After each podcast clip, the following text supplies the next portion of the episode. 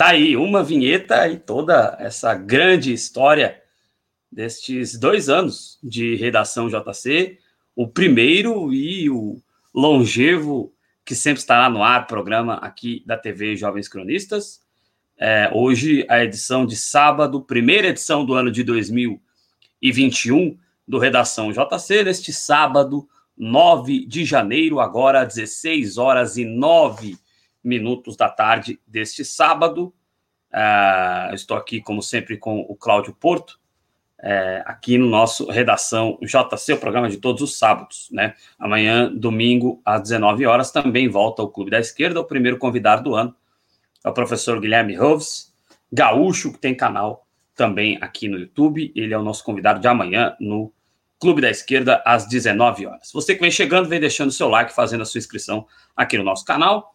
É, eu quero dar uma boa tarde aqui para o meu amigo Cláudio Porto, como sempre aqui no Redação JC. Ele é o único que não esteve fora, não falhou em nenhuma edição do Redação JC até hoje. É, Cláudio Porto, é, o vídeo de hoje, né, o programa de hoje com a foto aí do Paulo Guedes, e apesar dele estar sonolento na foto, é, na sua atuação de ataques contra a classe trabalhadora, ele nunca está sonolento.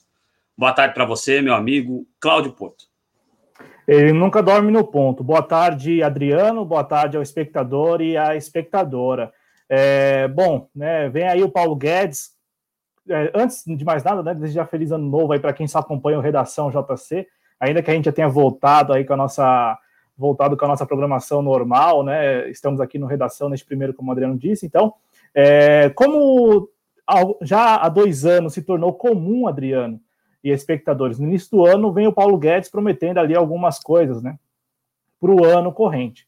E aí, em 2019, ele chegou a, ao Ministério da Economia prometendo a implementação da tal carteira verde amarela. Né? Ele conseguiu via medida provisória. No ano passado, ele não precisou prometer porque porque coincidiu, né, infelizmente, uma coincidência muito infeliz, né, a pandemia do novo coronavírus. E aí, com a pandemia do novo coronavírus, o Ministério da Economia formatou o programa é, é, emergencial de emprego e de renda, que é mais ou menos uma carteira verde amarela. Né? Tem ali uma série de facilitações para o empregador e enquanto o empregado ele vai assumindo ali já a conta da crise. Né? Então, mais ou menos é, aqui a grosso modo, a carteira verde amarela é aquela concretização do discurso que o presidente Bolsonaro, por muitas vezes, verbaliza, né? Aquela ideia de menos direitos, mais empregos. No entanto, é, é só a primeira parte é cumprida com a carteira verde amarela, porque a segunda parte não necessariamente acontece. Né? Mesmo você facilitando a contratação, né, sob o lema de desburocratização, a, as contratações elas não aumentaram em 2019 com a medida provisória da carteira verde e amarela. E aí, é, em 2020, caducou no Congresso Nacional.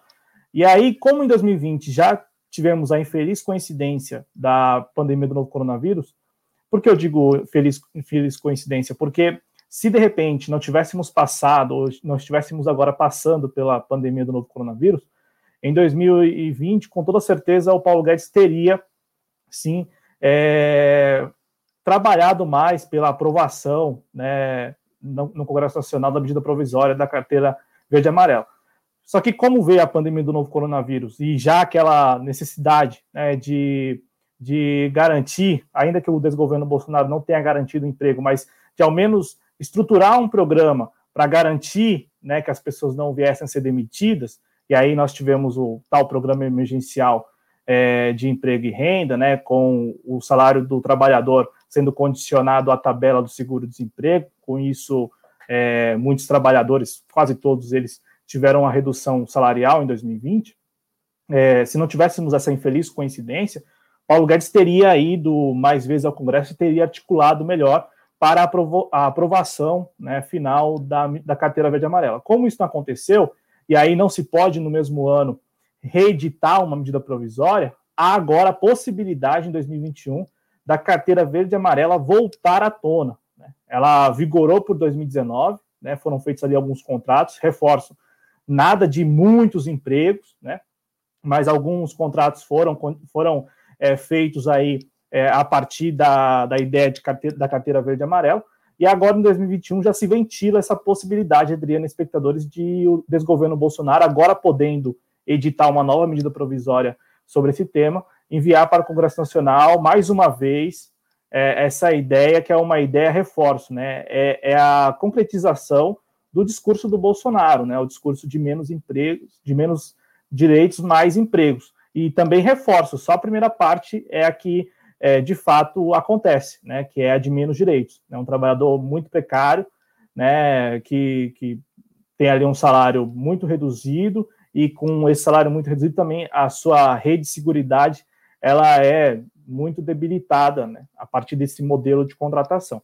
Então, o que está é, mais uma vez aí em voga e o que está na pauta já nesta primeira semana do ano é a possibilidade da edição de uma nova medida provisória restabelecendo a carteira verde amarela que caducou no Congresso Nacional, né, que não foi aprovada pelos congressistas, né, que, que não foi ali aceita pelo Congresso Nacional. No entanto, Está aí, mais uma vez, o Paulo Guedes prometendo, pelo menos já estudando, a viabilidade de restabelecer isto que reforço, reforço mesmo, é a concretização do que a gente ouve o Bolsonaro falar há dois anos. Há dois, três anos.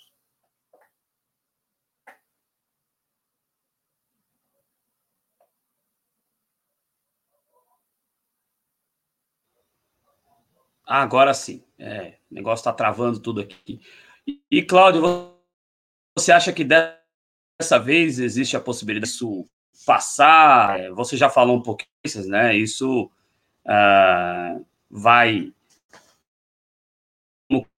uma educação, até usei isso aqui na manchete que eu estava elaborando agora, é, isso vai ter uma desestruturação, desestruturação, perdão, ainda maior é, em relação a, aos direitos da classe trabalhadora, né?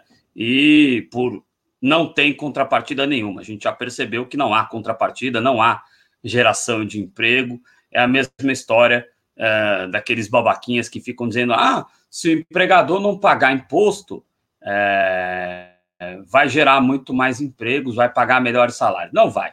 Isso é conversa de babaquinha, né? Como eu acabei de dizer. É, você acha que dessa vez isso tem possibilidade de passar? É claro que é, o Bolsonaro, né? É, a quem eu carinhosamente chamo de troço, uh, ele tem uma relação estremecida com o Congresso Nacional como um todo. Se tem alguma chance de passar, claro que entra como medida provisória, né? Mas uh, você acha que tem chance de não caducar novamente isso, ô Cláudio? Então, Adriano, é, o presidente, só para fazer uma recapitulação rápida, né? A medida provisória, que era então a medida provisória 905 da carteira verde e amarela, ela foi editada em novembro de 2019. Então, a partir de, é, de novembro de 2019 até meados ali de abril de 2020, é, muitos contratos foram feitos a partir da carteira verde e amarela, é da ideia de carteira verde e amarela. Quando o desgoverno Bolsonaro viu que a medida provisória iria caducar, portanto, significaria uma derrota, e aí é uma seria, seria uma derrota, né? É, não apenas ao presidente Bolsonaro, mas sobretudo ao Paulo Guedes, porque essa ideia de reduzir a, os impostos para o empregador, para que o empregador se sinta confortável a contratar mais pessoas, é uma ideia que, que consta do receituário neoliberal do Paulo Guedes. Né? Que na prática, reforço, na prática só significa mais trabalhadores precarizados. Porque o que leva um, um empregador a contratar não é apenas, e acredito que não é somente, né? A, a redução dos impostos, mas toda uma cesta de, de fatores, fatores macroeconômicos mesmo. Né? É, veja a, a nossa economia em frangalhos já há algum tempo. O, o, empregador, ele com certeza resiste à contratação de funcionários, de mais funcionários, ou expansão dali do, da sua atividade, né? Porque, bom, acompanha esses números todos, esses indicadores todos já há cinco anos, pelo menos, ou seis anos, indicadores horríveis que apontam para uma economia muito para lá de frágil, né? não apenas frágil, mas para lá de frágil, é, o empregador não vai contratar, mesmo que venha um programa do governo reduzindo os impostos. Ué, por que eu vou contratar se eu não vou expandir? E eu não vou expandir porque exatamente vejo que a nossa economia ela, ela é muito frágil, não faz o menor sentido. Ao contrário, eu vou poupar, né?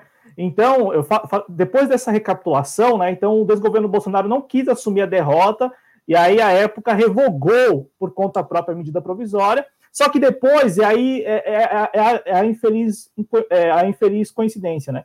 Com a pandemia do coronavírus, o Adriano, o Paulo Guedes conseguiu ali implementar essa carteira verde e amarela de maneira de forma velada a partir do programa de, de emergencial de, de emprego e renda, que na prática não garantia o emprego das pessoas, né? Mas ao menos garantia ali um, um, uma parcela né, do salário sendo pago pelo governo a partir da tabela do seguro-desemprego. E aí alguns empregadores até seguraram, mantiveram seus empregados, porque tinha esse programa. Só que na ponta lá, quem estava pagando já ali de maneira antecipada os, os desdobramentos, os reflexos da crise aprofundada a partir da pandemia do novo coronavírus? O trabalhador, como sempre, o trabalhador. Então, o trabalhador já assumia, com, com o programa emergencial de emprego e renda, já assumia os custos da, da crise aprofundada pela pandemia. Então, ele já recebia menos salário, já recebia um salário reduzido. Agora, respondendo a sua pergunta, é, então, de 2019 a 2020, o Congresso Nacional meio que deixou esse tema de lado, entendeu? Então, é, é, já estava valendo, né? A medida provisória é, passa a valer assim que publicada no, no, Diário Oficial da União, e seguiu valendo até que o Congresso Nacional entendeu, né? Ali os parlamentares entenderam que não, que não era momento de é, ratificar essa precarização da nossa economia, né? E aí, bom, deixaram caducar e veio a revogação. Agora, se de repente o Paulo Guedes decidir é, publicar essa medida provisória, né, mais uma vez se vale do, do instrumento da medida provisória, e publicá-la no primeiro semestre deste ano, há muita possibilidade, Adriano, de mais uma vez o Congresso Nacional não votar esse tema. Só que dessa vez, eu acredito que pode ser que não se vote este tema, né, a carteira verde e amarela, e já decrete uma derrota ao presidente Bolsonaro ainda no ano de 2020, 2021, ainda neste ano. Então, é, vai, de, vai depender muito da, do momento em que o Paulo Guedes vai, é, se de fato né, se confirmar essa expectativa de mais uma vez a carteira verde e amarela, vai depender do momento. E aí o Paulo Guedes, nesse sentido, ele é esperto, né? Porque ele, ele em 2019, ele deixou para o final, de, final do ano, né?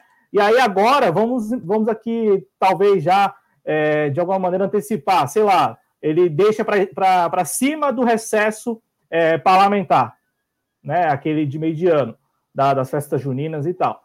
E aí ele deixa para enviar para o Congresso ali, né, em meados de maio, junho, com a expectativa de que dure pelo menos seis meses. Porque para o Paulo Guedes, Adriano, é, para o Paulo Guedes, o, que mais ou menos a gente pode entender a partir do que vimos ano passado, para o Paulo Guedes, o que importa é que isso valha, ainda que por seis meses, por alguns meses, que isso valha.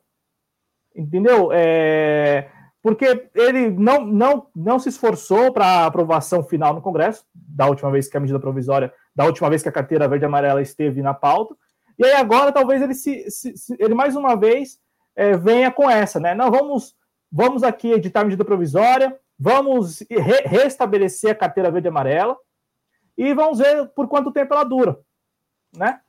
É, então, eu, eu, enxergo mais ou menos assim. Dessa vez, o Congresso Nacional, a depender do time ali do Paulo Guedes, a depender do time, eu acho que o Congresso Nacional tem muita chance de derrotar mesmo, de falar assim, não, nós vamos votar e vamos derrotar. Claro, isso depende de muita articulação, aqui a gente tentando antever, antever isso, mas é, pode ser que, da mesma forma como da outra vez, os congressistas entendam que a medida provisória da carteira verde e amarela possa vir a ser um, um, um bom momento para inserir outras é, medidas de precarização, né? Outras.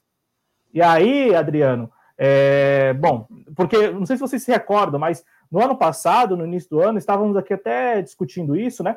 Havia no Congresso Nacional a, a medida provisória 905 da carteira verde e amarela, e, e os congressistas estavam trabalhando para alterar o descanso semanal do trabalhador. Não sei se vocês se recordam desse, dessa discussão. Foi antes da pandemia do novo coronavírus, e aí se tinha essa discussão, né? Não, vamos, vamos permitir, vamos é, expandir essa, essa modalidade de descanso semanal ou descanso né, do, do trabalhador E aí, algumas categorias hoje já têm lá um, algumas jornadas diferenciadas, né? E eles queriam expandir isso para quase todos os setores da economia, né? Então, eu não me recordo aqui quais eram as categorias que tem lá uma jornada diferenciada de, de, de descanso, né? Então, é, trabalha alguns domingos e descansa um, um domingo. E aí, é, a época, eles queriam expandir isso para todas as categorias quase. Né? E, e, e, esta articulação, Adriano, esta iniciativa de, de expansão do, do, descanso, né, a, de expansão do descanso, não, da redução do descanso por um período para o trabalhador, partiu do próprio, do próprio Congresso, partiu de alguns deputados lá da Câmara dos Deputados. É, claro, em, em, muita sincronia com o Paulo Guedes, mas não deixa de ser, deixou de ser uma tentativa ali do próprio é, dos próprios parlamentares de inserir uma medida que precarizaria ainda mais as condições de trabalho dentro de um projeto, dentro da medida provisória que já vem com esse intuito, né, o intuito de precarizar. Então, pode ser que vai, vai depender muito do time do Paulo Guedes, se de fato se confirmar essa notícia de que vai é, haver, de que ele vai tentar mais uma vez a carteira verde e amarela, e vai depender também muito do, do que pensa os, os parlamentares, sobretudo os deputados, os deputados federais. Se de repente eles enxergarem aí uma boa, é, uma boa, um bom momento para inserir alguns outros instrumentos que precarizam ainda mais a condição de trabalho, é, mas é, já, já essa discussão, na primeira semana de 2021, é, me recordo muito de 2020 e 2019. Né? Então, mais uma vez, vem o Paulo Guedes prometer implementar aquilo que já no próprio, na, na própria gestão dele, né, não deu certo, não apresentou os tais resultados. E a gente sabe, é, a gente está acompanhando aí já essa conjuntura há algum tempo, a gente acompanhou e viu a aprovação da contra-reforma trabalhista e sabíamos à época que não, que não geraria bons empregos, não geraria nem emprego e muito menos bons empregos. E é o que se confirmou ao longo desses três anos aí, desde a sanção da lei da contra-reforma trabalhista. Né? E, aí agora a mesma coisa. A gente sabe que a, a, saída né, para esse universo aí de quase 15 milhões de brasileiros e brasileiras desempregados, oficialmente pelo IBGE, não passa por precarizar as relações de trabalho.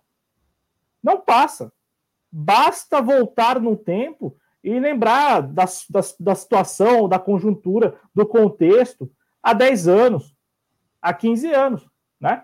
Eu, eu, eu não, não acho que não vejo que a, o instrumento que o Paulo Guedes agora, mais uma vez, pode vir a se valer é a saída, ou é a melhor saída para esse universo de 15 milhões de desempregados.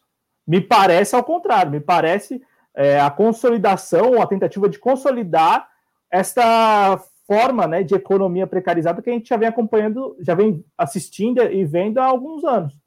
Né? Porque aí você estabelece de vez que não, que não tem mais nenhuma chance do trabalhador ter direitos. Ao contrário, ele vai ter a sua mão de obra explorada, mas sem a garantia de direitos mínimos, né? É, ou que é que é, já é o habitual, né? Já, já é o habitual de algum tempo, ou pagando já a conta das crises. Então vem aí esta crise aprofundada pela pandemia do novo coronavírus. Ah, vamos repassar a conta já para o trabalhor. E aí muito trabalhador mesmo já pagou ao longo de 2020 quando teve seu salário reduzido pelo programa do governo, né? Então, assim, ah, não, para eu manter o emprego, eu tenho que reduzir meu salário. E do outro lado, o empregador, Adriano, para passar a palavra, o empregador, ele também se vê ali, muitos empregadores, eles se, se veem numa sinuca de bico, porque eles não têm, é, não têm ali capital de giro para manter o, o empregado, também não, não enxergam no, no curto prazo ou no médio prazo é, uma economia mais sólida, ou, ou, portanto, diferente da que nós temos. Então, ele não investe, ele não expande, ao contrário, ele poupa. E, e, e quando chega nesses momentos aí de crise aprofundada, como vimos na pandemia, a primeira saída que ele encontra, assim, ele vai lá, bota o papel na, na mesa lá e começa a colocar no papel o que, que tem, o que não tem, enfim, como vai passar por a crise, ele vai e já considera de pronto a demissão do, do empregado.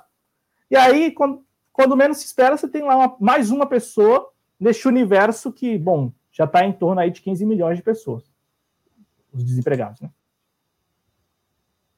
É, lamentavelmente, um amplo universo de desempregados no Brasil, uma situação bem complicada, e esses ataques é, a, aos direitos trabalhistas, eles não visam, né, de forma nenhuma, melhorar essa situação. Muito pelo contrário, eles visam ampliação do lucro. Né? É, é característica é, que eles dizem aí a ampliação do lucro dos setores é, fortes da economia, né? Bom, vou. A gente vai continuar um pouquinho mais esse tema, porque tem algumas colocações interessantes da galera que está chegando. Você que está chegando aqui, é, se possível, se você está no Twitter aí, é, se você está também no Facebook, se possível, venha se inscrever aqui na TV Jovens Cronistas. Acharam que ia me pegar, né? Não, é TV Jovens Cronistas mesmo. que eu uso esse bordão também no canal esportivo. Bom, vamos lá. É, dá uma boa tarde aqui para o Fernando Gregório da Silva, querido amigo, grande abraço. VK aqui também conosco. Vou passar no comentário da Edna, que é interessante. O Ronaldo Brito, direto da Alemanha, está aqui com a gente. É... Certo. É... O, o, o Cláudio, é... eu acho que o, que o Ronaldo Brito está pedindo aqui o IBAN eu acho que Pix não funciona né, em transferência internacional, né? Eu não, não, entendo nada disso. Mas aí eu acho que dá para ele mandar um e-mail para o nosso e-mail que é para a gente mandar, né? É, então... eu, eu, lembro que. Adriano, eu lembro que eu tinha esse número, é o IBAN, esse código, né? Mas eu vou. Eu tô até procurando agora, Ronaldo, para jogar aí no chat e de, de repente deixar na descrição do vídeo. Que a gente tem, né? Como a, a gente consegue conseguiu a monetização do YouTube, né? A cada, algum, a, a, cada período de dois meses a três meses a gente consegue tirar alguma coisa. E aí a gente tem lá um, um serviço de remessa, né? Então acho que tem um IBAN lá. Eu vou procurar aqui no ar mesmo, vou procurar e coloco no chat agradecendo já de antemão aí pela, pela contribuição que você pretende fazer. É isso aí, aí a gente é, pode futuramente colocar isso também nas descrições dos vídeos, né? E, e qualquer coisa aí é tv.jcronistas.com, tá certo? Muito obrigado, Ronaldo, por querer colaborar com o nosso trabalho, é muito importante aí. Quem puder, quem tiver condição, colaborar para o nosso é, trabalho continuar, né? E, e a Merkel, ele diz aqui, né, que né, a Merkel, o próprio Macron, né, na Europa a gente teve é, uma política de defesa da renda da população, coisa que a gente não teve aqui no Brasil. Né? Não adianta dizer que 600 reais para quem não tem nada de, de renda é, formal é um auxílio. O Brasil tinha que ter assegurado o percentual de salário dos trabalhadores, assegurado é, o financiamento das empresas para permitir que as pessoas ficassem em casa. Né? Não à toa o Brasil atingiu mais de 200 mil mortos, porque não houve política pública, diferentemente. E eu estou falando da Europa, da França, mas a gente tem que lembrar que houve estas políticas na Argentina, houveram essas políticas na Venezuela, houveram essas políticas no Paraguai, houveram essas políticas no Uruguai, né? Então não adianta dizer que ah, a Europa é muito melhor do que a gente economicamente, tá vendo? A gente tá quebrado. Não adianta dizer isso, não.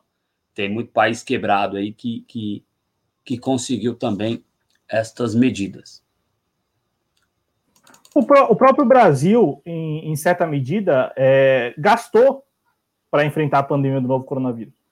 É, vamos aqui fazer o, o, vamos aqui fazer um exercício de que não tivéssemos, se não tivéssemos passado pela pandemia do novo coronavírus em 2020, qual seria a agenda do próprio Paulo Guedes? Mais austeridade. Não tem dinheiro. Mais austeridade, não tem dinheiro. Contra-reformas em cima de contra-reformas. E o trabalhador, que já vem pagando aí a fatura da, da crise aprofundada pela pandemia, pagaria me, mesmo sem, sem pandemia. Né? Ah, eu, digo, eu digo que o Brasil gastou porque se vocês entrarem neste momento lá no site do Tesouro, tem lá o quanto o Brasil, né, a União gastou aí, e aí eles falam com Covid, né, mas com medidas, como até essa do Programa Emergencial de Emprego e Renda. É, o, o, governo tem previsto aí, o desgoverno Bolsonaro tem previsto aí para gastar 604 bilhões de reais e já gastou 524 bilhões, portanto, meio trilhão.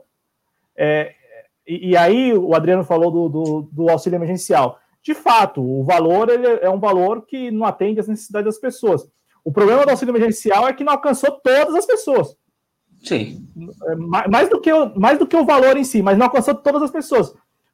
Quantas pessoas nós nos vimos, inclusive, em reportagens que não tiveram acesso ao auxílio emergencial e quantas outras não precisaram pegar fila alguma e não precisavam nem mesmo receber e receberam, né? Como a gente viu, não apenas nos, no caso dos militares, mas também de gente graúda, né? Gente com posses, gente com patrimônio, tendo acesso ao auxílio emergencial. Então, mais do que o valor, que de fato um valor que é, foi simbólico, é, seria pior, é claro, se, se, tiver, se não tivesse havido articulação no Congresso. É, o residual, né? O residual que, que foi pago aí por, por quatro meses, né? Ou em quatro parcelas, enfim, não ajudou em, em muita coisa, né? Os 300 reais. Mas o, o, maior problema foi não ter alcançado a todas as pessoas que precisavam, né? É, e aí é o seguinte, é, então o Brasil gastou, Brasil, Brasil, que eu digo assim, a União, que é a União, viu, gente? É o Tesouro Nacional, somos nós. Esse de ah, Bolsonaro, ah, Paulo Guedes, não. Quem gastou foi a União, né? Quem gastou, nós. Agora, o problema é que esse dinheiro foi gasto e nem todas as pessoas que é, teriam ali preenchido os critérios para receber o auxílio é, não, não recebeu. Né? E aí isso é um problema mesmo, porque chegamos neste momento agora, janeiro de 2021, já não tem mais auxílio emergencial, o Bolsa Família ele é um, é um programa que vem sofrendo uma tremenda é, redução de recursos há algum período, já no período de cinco anos pelo menos. Tem lá uma fila de mais de um milhão de, de pessoas ainda, né, aguardando a conclusão da, da solicitação, né, o, e, e, e, esse universo que a gente já falou aqui, o universo de 15 milhões de brasileiros e brasileiras desempregados, segundo o IBGE. Né? E aí vem o Paulo Guedes, mais uma vez, como todo início ano, apontar um receituário que não dá certo, mas que ele quer porque quer botar em prática. Né? E aí o exemplo concreto disso é essa possibilidade de, nas próximas semanas, eles apresentarem novamente a tal ideia da carteira verde e amarela.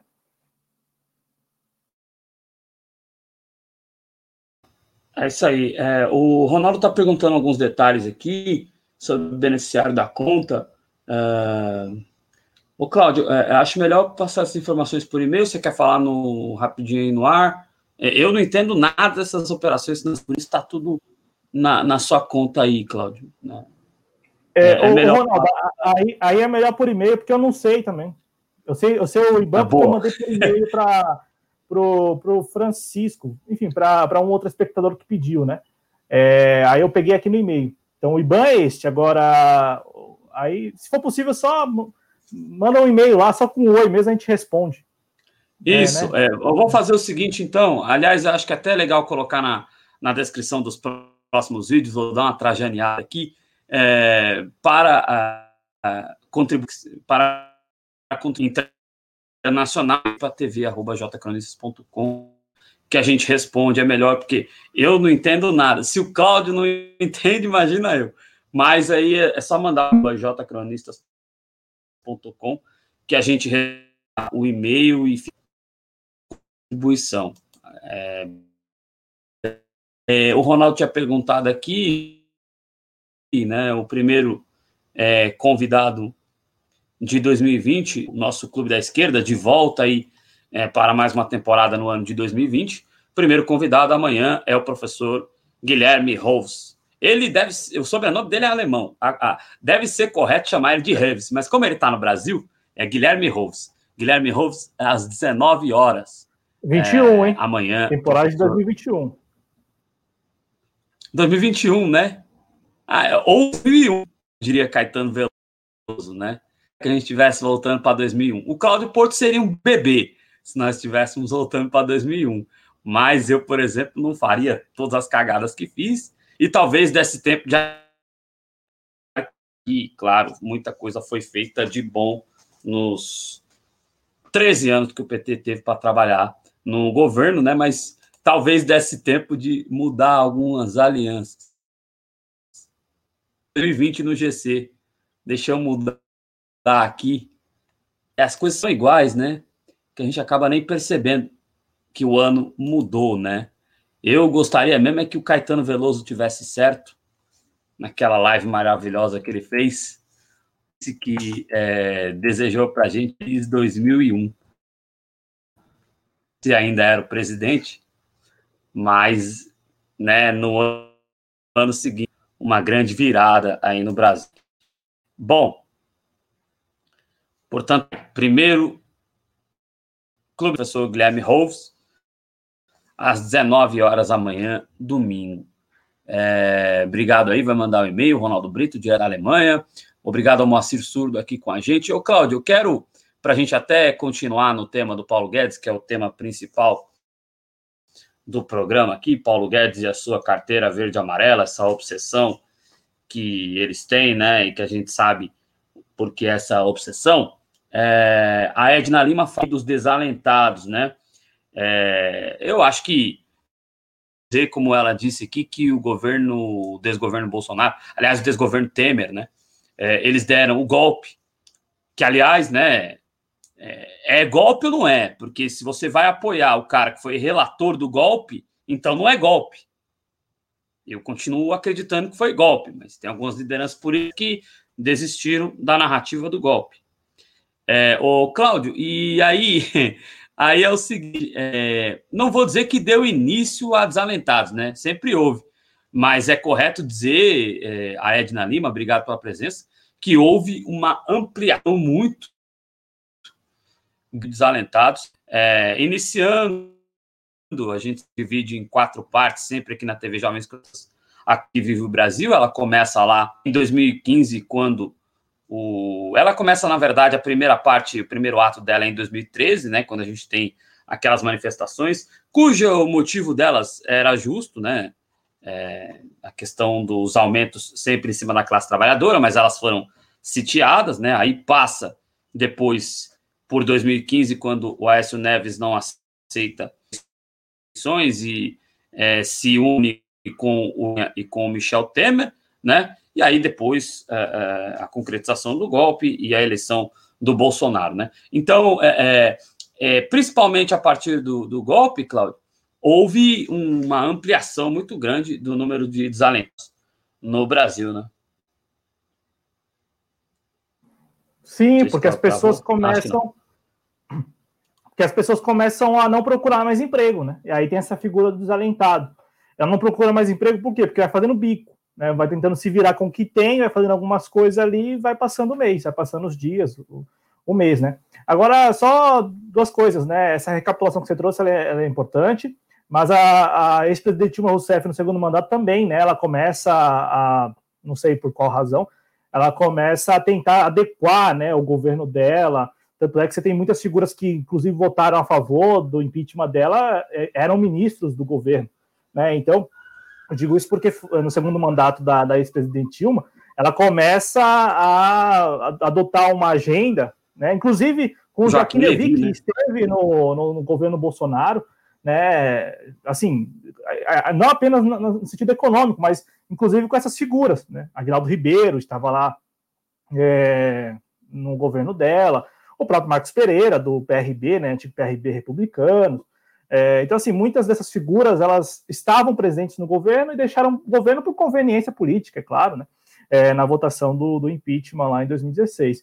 Mas a própria ex-presidente Dilma, ela de alguma maneira contribui quando em 2015 ela assume e começa a adequar é, o programa de governo, né, a forma de governar, ao que essas figuras que têm um histórico muito conturbado, né, no sentido de não, não, não cumprir com os acordos, é, e aí, enfim, chega 2016, tem aquilo lá. Mas só para deixar isso pontuado. E aí, agora, de fato, com essa articulação lá em torno da, da, da, eleição à presidência da Câmara dos Deputados, a gente vê aí um movimento que a gente vem comentando no Informa né, já há algumas semanas, é, e recomendo a todos que possam assistir aos, ao JC Informa todos os dias de segunda a sexta, na faixa das 21 horas.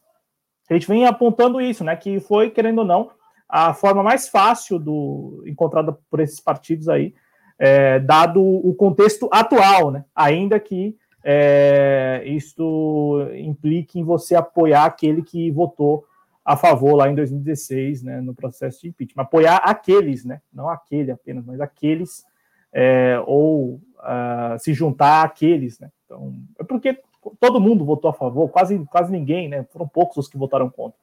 Então, neste momento, lá na Câmara dos Deputados, por exemplo, você tem muita gente ainda que, que remanesce da, daquele período, né? Daquela votação, sobretudo em 17 de abril de 2016. É isso aí. Ô, Cláudio, você tem, é, mandando um beijo aqui para Roberta Eugênia, sempre conosco, nossa membra. Faça como ela se você puder, se torne membro aqui do Projeto Jovens Cronistas, ou aqui no Clube de Membros do YouTube, ou lá pelo nosso pelo nosso Apoia-se, né? Tem a vaquinha também, tem vários instrumentos para você colaborar. Vou colocar aqui embaixo da tela o Pix, né? Deixa eu terminar a mensagem aqui. A gente vai colocar na embaixo da tela aqui a chave do Pix. Eu acho que é só jogar lá o e-mail, né? Que já vai o negócio lá. Eu, sinceramente não entendo nada, mas acho que é por aí, né? Tá escrito aí, ajude o canal via Pix e tal e-mail aí. Acho que o e-mail é a chave. É... O Cláudio, você tem algo a acrescentar aí em relação a esse tema? Sim, Adriano. Ah, não, em relação ao tema da economia aí do Paulo Guedes ainda, porque a gente Isso. tem algumas. É, a gente tem uma tela aí, se for possível soltar, a tela das privatizações nos últimos ah, dois legal. anos, né? É, um espectador nosso, né, o Leandro Ferrari, que está no nosso grupo no WhatsApp, é membro aqui do canal, né, sempre nos apoia aí. Ele mandou lá no grupo e eu achei por bem a gente compartilhar aqui com o público no ar, até para recomendar o canal também, né, do professor e economista Eduardo Costa Pinto. É ele que por vezes está lá no Duplo Expresso também, é, participando da roda lá de economia e tal. Tem uma tela aí, Adriano, vamos colocar no ar para o público, Bora. que é uma tela que mostra que o desgoverno Bolsonaro, de fevereiro, ah lá, até fevereiro de 2020, então tem ainda um ano, né? É, então vamos lá. A gente tem aí é, o que o desgoverno Bolsonaro fez em matéria de desestatização, que é o eufemismo criado por eles para privatização, e também. Ou para entrega. É, pra, que, que é, a privatização é um eufemismo para entrega, né? Aí, Exato. com privatização, as pessoas começaram a conhecer o que é privatização e começaram a repulsar o que é privatização. Na, na, qualquer pesquisa de opinião pública no Brasil mostra que a maior parte da população é contra privatização. Aí os caras vão lá e criam esse eufemismo agora, que é desestatização. Agora sim, já também cinco anos para cá. É, e também tem essa figura estranhíssima do desinvestimento, que é basicamente o quê? Recursos públicos são usados para desinvestir é, ativos do patrimônio público. É isso mesmo. Você tem dinheiro público injetado para desinvestir, portanto, para sucatear o, aquilo que pertence ao povo brasileiro, aquilo que está no conjunto do patrimônio público nacional. É, e aí, esses dados aí são de 2019 até fevereiro de 2020. Quem publicou essa tabela, essa imagem, foi o Eduardo Costa Pinto, economista, lá do Instituto de Economia da UFRJ, né, Universidade Federal do Rio de Janeiro. É, e aí o link, eu vou até colocar no chat aí do grupo, o link do canal, porque o, o Eduardo, ele tem, ele é um dos apresentadores do canal do Instituto de Economia da Universidade Federal do Rio de Janeiro aqui no YouTube, e ele tem um programa, não sei se é semanal, mas tem lá uma periodicidade que é Diário da Crise. Né? Inclusive, ontem teve uma edição, ontem, sexta-feira. É, mas vamos aqui analisar rapidamente essa tela. De um lado, você tem aí o valor de 51,4 bilhões de reais em desestatização. E do outro lado, você tem, olha só, hein, impressionantes 83,5 bilhões de reais em desinvestimento. E é, des é desinvestimento na Petrobras, né? Vejam vocês como o BNDES e a Petrobras é, respondem aí por boa parte desse, desse valor de desinvestimento. Aí, se você considerar que o BNDES é um banco e a Petrobras é um ativo, uma, né, um ativo mesmo, o BNDES também é, mas o BNDES tem a função ali de emprestar recursos, né? Já a Petrobras não. A Petrobras, quanto mais investimento, no final das contas, está falando aí de desenvolvimento social, né? Porque a gente está falando de uma economia que, diferente da, da economia que o Paulo Guedes pretende aprofundar, a economia precarizada, com uma Petrobras punjante, a gente está falando de uma economia muito sofisticada, né, Adriana, espectadores. E aí, veja que a Petrobras, no período de 2019 até fevereiro de 2020, desinvestiu 20,3 bilhões de reais, né?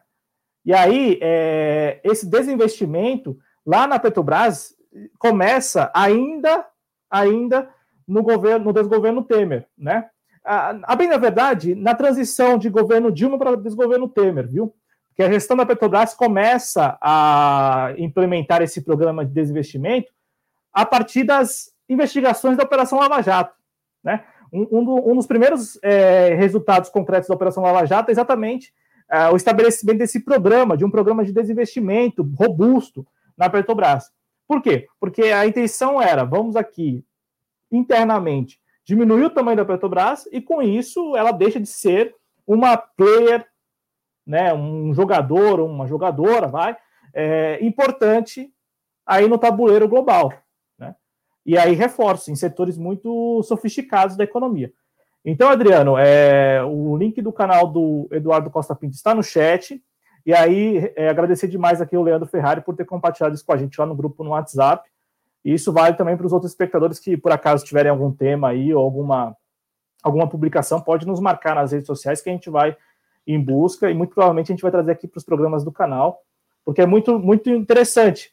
E é claro, né, a, a, a ideia do Eduardo Costa Pinto com, com, com essa tela, inclusive ele escreveu isso no Twitter, é mostrar que é, não faz sentido manter o discurso de que, ao menos, o Paulo Guedes não está conseguindo é, avançar na agenda privatista, né, na agenda de privatização. Não, ao contrário.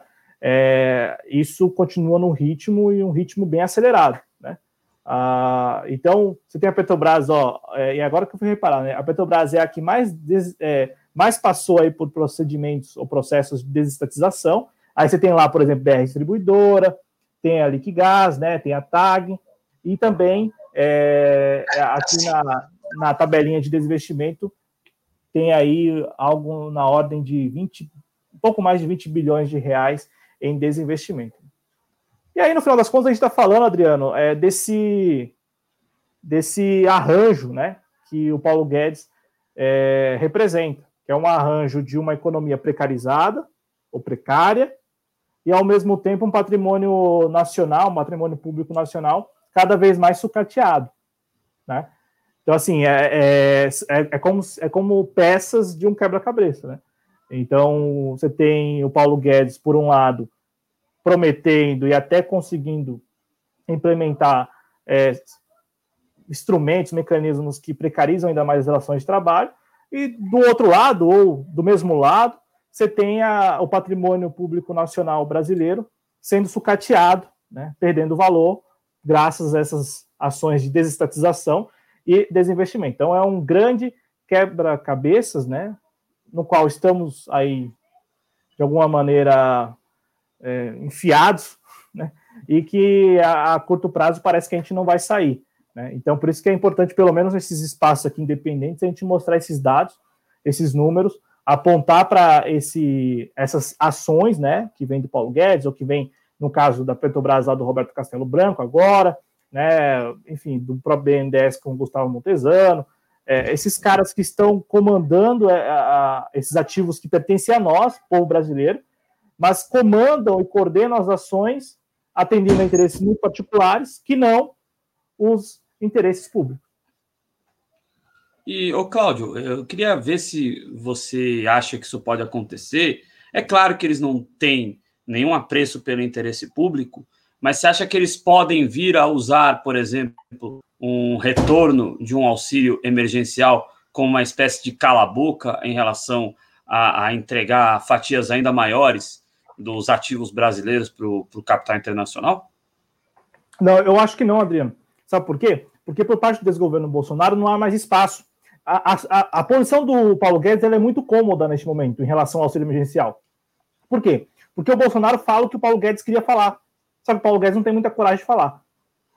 Ou a, algumas vezes fala, né? Que é essa insensibilidade de dizer o seguinte: ó, você que está passando fome e necessidade aí, eu não vou te ajudar porque não tem dinheiro. Quando tem dinheiro. O, o, Paulo Guedes, algumas vezes, ele baliza isso. Agora, o Bolsonaro, ele facilita o trabalho do Paulo Guedes. Porque ele fala isso, aí os apoiadores né, muito politizados, entendem e falam, não, é verdade, gastou muito com auxílio emergencial, gastou muito comigo, então não gasta mais. É, é, é isso, né, é, um, é um negócio muito estranho. Né? De fato, sadomasoquista. É, né? é bem engraçado como, como os caras estão dispostos a morrer de fome por apoio ao Bolsonaro, né? É, porque ele, ele, ele, vai lá perguntar quantas vezes a gente não viu algum apoiador do Bolsonaro perguntar do preço do arroz e o Bolsonaro falar que não tinha o que fazer. E o cara calava a boca. Ele ficava quieto. É, e o cara fica metendo no meio conversa de que ah, você toma cerveja, ah, você compra jogo de videogame. Quando a gente fala do aumento dos itens básicos, né? Aumento do gás de cozinha, é que teve fora o ICMS 12 aumentos desde maio, né? É, aumento do gás de cozinha, aumento de grãos, né? Principalmente o arroz, é, mas também de outros grãos como soja, por exemplo, commodities em geral, né?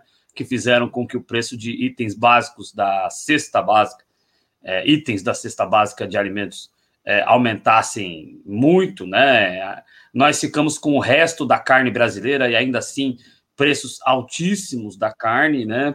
E por aí vai, ou seja, a inflação que entra no bolso efetivo do trabalhador, ela é muito maior do que a, a inflação medida pelo índice oficial, porque tem muito, muita coisa ali é, no índice oficial da inflação que é, ela conta menos em relação ao bolso do trabalhador, então camufla é, o aumento, os aumentos é, exorbitantes desses itens básicos, né? E muita gente, é, é, inacreditavelmente, defende isso como se não estivesse sendo também afetada. É um tanto quanto inexplicável isso aí, né, Cláudio? É, e, e, as pessoas defendem mesmo, elas ficam quietas, né? Eu digo porque a, você lembrou aí de um período de 10 anos atrás, é, com certeza as pessoas elas iriam reivindicar melhores preços. Né? Você foi muito feliz quando lembrou, porque assim, a, o índice nacional né, de, de preços ao consumidor, que é o, usado aí pelo IBGE para medir a inflação e o Banco Central para perseguir essa, para definir lá a meta e tal, a, ele não capta, ele não capta a, exatamente essa inflação sobre alimentos e bebidas. Por exemplo, o índice, a inflação né, sobre alimentação e bebidas terminou o ano passado em incríveis quase 15%. Né? É, incríveis quase 15%. Né? E aí, a, o que nós temos é, é o bolso do trabalhador sendo atingido demais, redução salarial, que é o trabalhador que provavelmente manteve o emprego, mas graças ao programa do governo teve que receber apenas o que poderia receber a partir da tabela do seguro-desemprego, então recebeu menos do que estava previsto para receber ao longo do, dos 12 meses de 2020.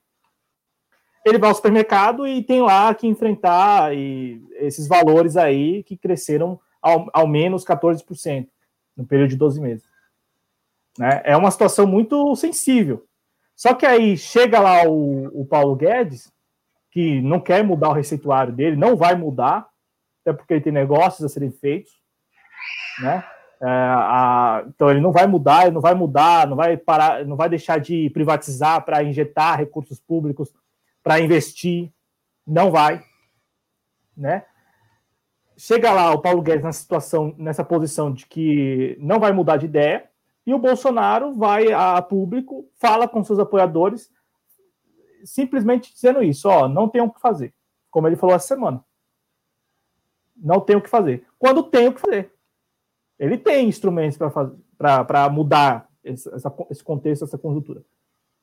É que, basicamente, ele não quer se valer desses mecanismos, como nunca quis também, né? E ao contrário, eu acho que a eleição dele é uma garantia de que não veremos, ao menos não nesses quatro anos, é, uma ideia de economia diferente da que nós estamos sentindo na pele. Né? A eleição dele era garantia disso. Então, Tá aí o Bolsonaro chegando ao seu terceiro ano de mandato, apenas falando isso. Não, não vou fazer nada, não tenho o que fazer, não vou fazer nada, você que aguenta aí na ponta. Aí o, o trabalhador na ponta, bom, vai lá, paga 20, 25 reais no 5 quilos de arroz, vai lá, paga 9 reais no litro de óleo, vai, não come carne, né? Porque tem isso, Adriano. Você falou da cerveja aí do. Para passar a palavra agora. Que é a desculpa que o, que o pessoal dá, né? É. O pessoal que, apoia assim, ele dá, que a gente, né? Sendo que tem gente que não está conseguindo nem comer. É, mas mesmo que a pessoa queira consumir cerveja, quem disse que a pessoa que é não pode consumir? É, não pode consumir cerveja. É, é, é, é uma ideia de mundo, é uma ideia de mundo para lá de segregadora, porque assim, se você Sendo é que eles mesmo consomem cerveja e consomem produtos que não são vendidos em casas legalizadas também, né? Porque esses caras que é. falam isso, a gente fica vendo eles, né, indo lá, que também não é problema nenhum. Se ele quer consumir é, bicarbonato de sódio, para não dizer outra coisa, é um problema deles, né? Não, não, mas eu nem entro nesse mérito da, da, da, da, da, hipocrisia. Eu, entro, eu, fico, eu fico pensando na ideia de mundo que essas pessoas acreditam. Que é, que é a ideia de que se você é pobre, você não deve consumir, sei lá, você não pode comer pizza aos finais de semana. Hum. Ao contrário, você tem que usar todos os recursos para comprar óleo, feijão e arroz, e, e não nem comprar macarrão. Que é uma ideia de mundo completamente exclusivista. É, é, é, segregadora mesmo. Se você, se você tem essa faixa de salário, você não deve consumir esses tipos é, de Você bem. não pode comprar um brinquedo para sua criança, ah, você não pode comprar tá, uma pizza. Aí, aí, numa dessa, a gente está voltando a 30 anos, pelo menos, a gente está retrocedendo 30 anos. Porque o que se teve no início desse século XXI é exatamente o oposto.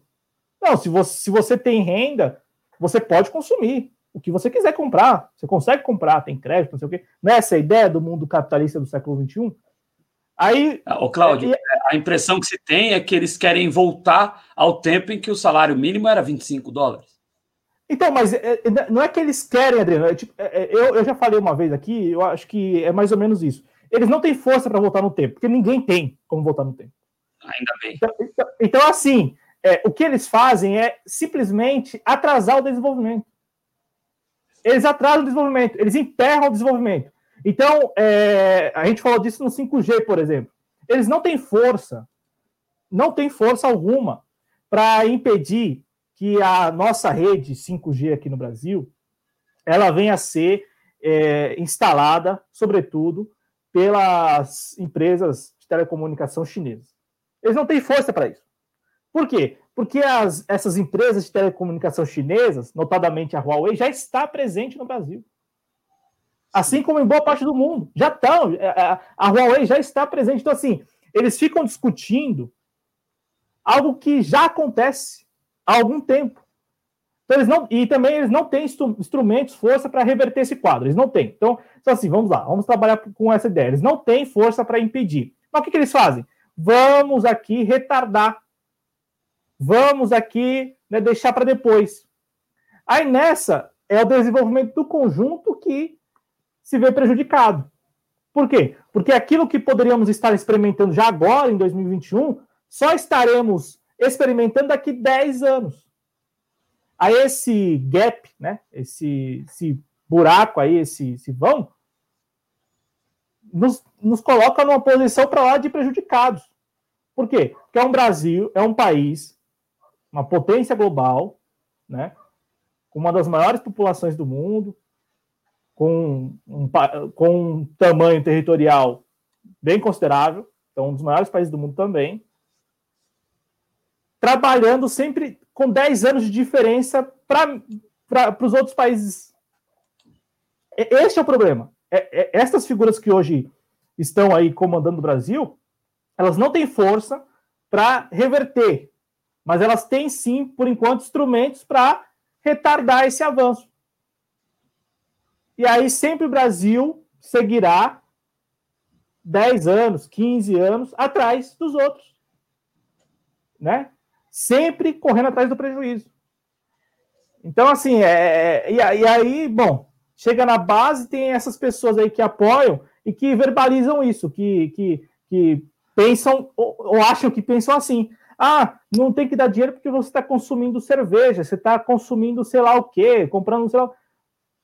Né? É, não, não, presidente, você tem razão. O Brasil não tem como pagar, que é, que é algo que a gente viu, inclusive, na contra-reforma da Previdência. Só que antes não tinha os bolsonaristas. Sabe por quê? Porque os bolsonaristas da época eram contra a reforma da Previdência. O Bolsonaro foi contra. Só que aí o que aconteceu? A época você tinha os do novo, você tinha os neoliberais, que soltavam, eh, o pessoal do MBL, que falava isso. Não, o Brasil não tem como pagar, o Brasil não tem como custear, o Brasil não tem isso, não tem aquilo, não tem aquilo outro. Aí, agora não, agora você tem os bolsonaristas e mais o pessoal do, do, do, da, do antigo MBL, o pessoal do MBL que, que fala a mesma coisa. Não, olha só, você falou aí que o Brasil gastou quanto? mais de meio trilhão de reais, meu, este ano vai ser muito difícil para as contas públicas. Será mesmo que será difícil para as contas públicas? Por que tem que ser difícil para as contas públicas? É, a, a, e, e, aí, Adriano, ao mesmo tempo que a gente está falando isso, você citou o gás, que dobrou de preço em cinco anos, dobrou. Você comprava 40, agora 80. O, o combustível é a mesma coisa. Não, e, e Cláudio, além de ter dobrado de preço em cinco anos, cerca de 70% de aumento de maio até agora. Se for somar 5, 5, 5, 5, 5, você vai dar uns 70% de aumento aí no gás de maio a, já, ao dia 9 de janeiro, ao dia 8, mais precisamente, que foi ontem o último, é, a última autorização de aumento do gás. É, quem que está quebrado? As contas públicas ou as contas da sua casa, da minha casa, da casa dos meus vizinhos, dos seus vizinhos e de toda a sociedade brasileira, principalmente da classe trabalhadora e também do, do pequeno empresário, da classe média, como a Roberta Eugênia falou, daqui a pouco a gente repercute. É, porque, de fato, o cenário que a gente vê no dia a dia, até na condição de cronista, né, a gente vê isso e quer compartilhar com vocês, é, é, é esta crônica, crônica de um Brasil quebrado, na base, em que as pessoas estão dando seus pulos, para ser bem, na linguagem bem popular. Dá seus pulos, cada um por si, na garra. Então, é, você passa o dia no estabelecimento comercial, o que mais você vê é vendedor ambulante. E, das, e, e dos mais diversos perfis. Brasileiros, que, bom, compraram um negócio na lojinha ali de R$1,99 e vai vender um porta a porta. Para garantir alguma coisa no final do dia. É, e, e, aí, aí vem gente falar que o Brasil não tem condições, que o Brasil. Não, o Brasil, o governo não tem condições. Não, é como eu disse, se em 2020 não tivéssemos a pandemia do novo coronavírus, com certeza o governo federal não teria gasto 500 bilhões de reais com pessoas sim vulneráveis. Pessoas sim vulneráveis, auxílio emergencial, por exemplo. Ainda que a gente tenha a crítica que já fizemos neste programa, inclusive no começo, né, do valor e também de não ter alcançado a todas as pessoas, mas boa parte daquelas pessoas que, que teve acesso, de fato, estava precisando. Não via renda fixa há anos, em alguns casos está desempregado, desempregada há três anos, vivendo de bico. Aí, por um tempo, por seis meses, sete meses, conseguiu uma renda fixa. Todo, todo dia lá, o dia certo estava lá na conta dele. 600 reais, 300 reais, 1.200 reais. O que foge os padrões aí dos, dos programas assistenciais. Veja, o, o, aqui no município de São Paulo, o Bruno Covas depois de uma pressão, mas assim, uma pressão bem tímida e também numa atitude eleitoreira, ele aprovou, sancionou o projeto de renda municipal. Três meses, cem reais cada mês, e só foi pago depois das eleições. Começou em janeiro. Janeiro não, começou em dezembro e terminou em dezembro, porque ele pagou as três de uma vez só. Janeiro já não tem mais. Aí, aquele contexto todo que a gente narrava agora há pouco, Vira e mexe, chega aquela notícia do prefeito reajustando o salário. Aí você quer que as pessoas as pessoas reajam a isso com naturalidade? Ah, não. O Brasil não tem condições de, é, de repente, intervir na questão do preço do arroz, no preço do óleo, no preço do feijão, no preço do papel higiênico. Não tem. Mas, bom, neste momento precisa reajustar o salário do prefeito, ou dos secretários. Então tem. E aí o exemplo de 2020 é, é muito bom nesse sentido, Adriano, porque se não, tivéssemos, se não tivéssemos a pandemia, não teria gasto. Aí falariam que não tinha recurso, mas gastou, então teve. Então tem. Né? Então, é... e aí o Paulo Guedes, todo ano, vem com esse receituário. Mais uma vez, ó. Não, para a gente garantir emprego para você, a gente tem que precarizar a sua relação de trabalho. Você deve ganhar menos e trabalhar mais. Aí eles estabelecem a carteira verde e amarela. Nem todo empregador contrata, porque, como a gente falou aqui, e aí é, vai muito na linha do que a, a, Roberta colocou, o empregador ele não quer apenas a redução do, do imposto, Adriano. São muitos fatores que levam o empregador a contratar alguém. O, o empregador está lá, tem uma lojinha, tem uma loja, vai, média, uma loja de calçados. Os calçados não estão saindo, porque as pessoas não estão comprando. Aí as pessoas passam a comprar porque vem o, auxílio emergencial. Aí ele contrata Ele vai, vai vender. Aí chega no final do ano, acaba o auxílio emergencial. O que, que esse empregador vai fazer? Não vai contratar, ele vai demitir, inclusive. É o que aconteceu agora. Em 2019, o que aconteceu em 2019? No final do ano, promessa de que o ano 2020 seria muito bom. Vários empregadores contrataram, a gente estava no ar aqui, inclusive, falou isso. Esperamos, sinceramente, que, que esses empregadores, muitos deles, com certeza MEI, é, não sei se MEI, porque MEI só pode contratar um, mas é, muitos deles pequenos empresários, é, contrataram em 2019. Novembro e dezembro, se vocês se recordarem, estávamos aqui no ar, inclusive, Adriano. E a gente fez, é, né, a gente falou aqui da notícia, né, de que o comércio estava contratando e tudo mais, e a gente até pediu, sinceramente, que as pessoas pudessem manter esses empregados por, por, ao longo de 2020. Porque não tinha nada em 2019, gente, não tinha nada que sustentava que 2020 seria melhor que 2019, não tinha nada. Não tinha absolutamente nada de concreto de que 2020 seria melhor do que 2019. No entanto, no entanto, os empregadores contrataram. Muitos deles bolsonaristas. Então, assim, ó, o governo está falando que vai ser melhor, então vai ser melhor. Então vamos lá. Vamos contratar. Contrataram, e aí em 2020, bom, 2020, antes mesmo da pandemia, muita gente já estava demitindo funcionário porque viu que não seria muito diferente, que não estava conseguindo ter acesso ao, ao crédito que esperava ter acesso, que precisava, né? Até para, de alguma maneira, reforçar o, o, capital de giro, né? Reforçar o caixa da empresa. Muita gente não teve acesso a crédito antes da pandemia. Ah, então não tem acesso a crédito. Estou vendo que a economia vai seguir como a do ano passado, demito. Demito e vou, e vou tentando manter meu estabelecimento, meu, meu, meu, meu comércio, enfim, a minha atividade aqui com um ou dois, com, a, com o pessoal reduzido. Então, Adriano, é uma crônica já repetida em certa medida, né? Claro, você tem, uma, você tem um, a, a, a, pandemia do novo coronavírus como sendo é, esse episódio diferente, mas do, no resto, ou melhor, a forma como o desgoverno Bolsonaro lida com os acontecimentos é a mesma forma de dois anos para cá. É sempre com as mesmas medidas, medidas ineficazes. É isso aí, Cláudio. Infelizmente, e é uma ineficácia proposital, né? Importante que isso seja deixado bem claro aqui, como a gente sempre faz na TV Jovens Cronistas, né? É, quero, não sei se está aí ainda, mas eu quero mandar um abraço para o companheiro Rogério Matucci, passou por aqui, nosso parceiro, é, um dos canais amigos nossos aí. A gente também passou aqui embaixo aí parte dos canais amigos, né? Não tem como fazer uma lista com todos, mas parte aí dos canais que são amigos aí da TV Jovens Cronistas, nesse circuito independente aqui de mídia, que é muito importante a manutenção da nossa independência, né? Já mandamos aqui, já falamos dela, um abraço aqui para Roberta Eugênia, um abraço também para o Lapampa72, um abraço aqui, está fazendo várias observações o Laércio Cardoso, grande abraço ao Laércio Cardoso aqui conosco. Colocações até fortes aí em relação a, aos entreguistas do Brasil. A Sandra Regina aqui conosco também, muito obrigado. O Cláudio Celo, seu xará aqui, muito obrigado pela presença. É... E o Ronaldo mandou no Facebook. Tá no Facebook do JC Política ou, da TV, ou da, da, do Jovens Cronistas? Bom. A gente olha, a gente olha. A gente, a gente olha, a gente acha. É, sempre que a galera quiser mandar um e-mail para a gente, pode mandar no do TV, né? tv.jcronistas.com. Deixa eu colocar o GC aqui de novo na tela.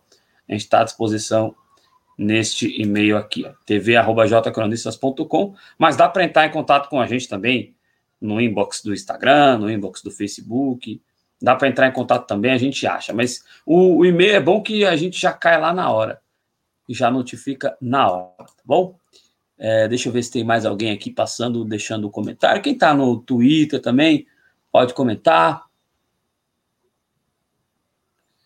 É, a Roberta fala da ausência de caixa das pequenas e médias empresas, né? É, muitas entram em processo de falência e desaparecem, né? É, é claro que a gente sempre defende aqui na TV Jovens Cronistas que é mais difícil a vida do, da classe trabalhadora, né?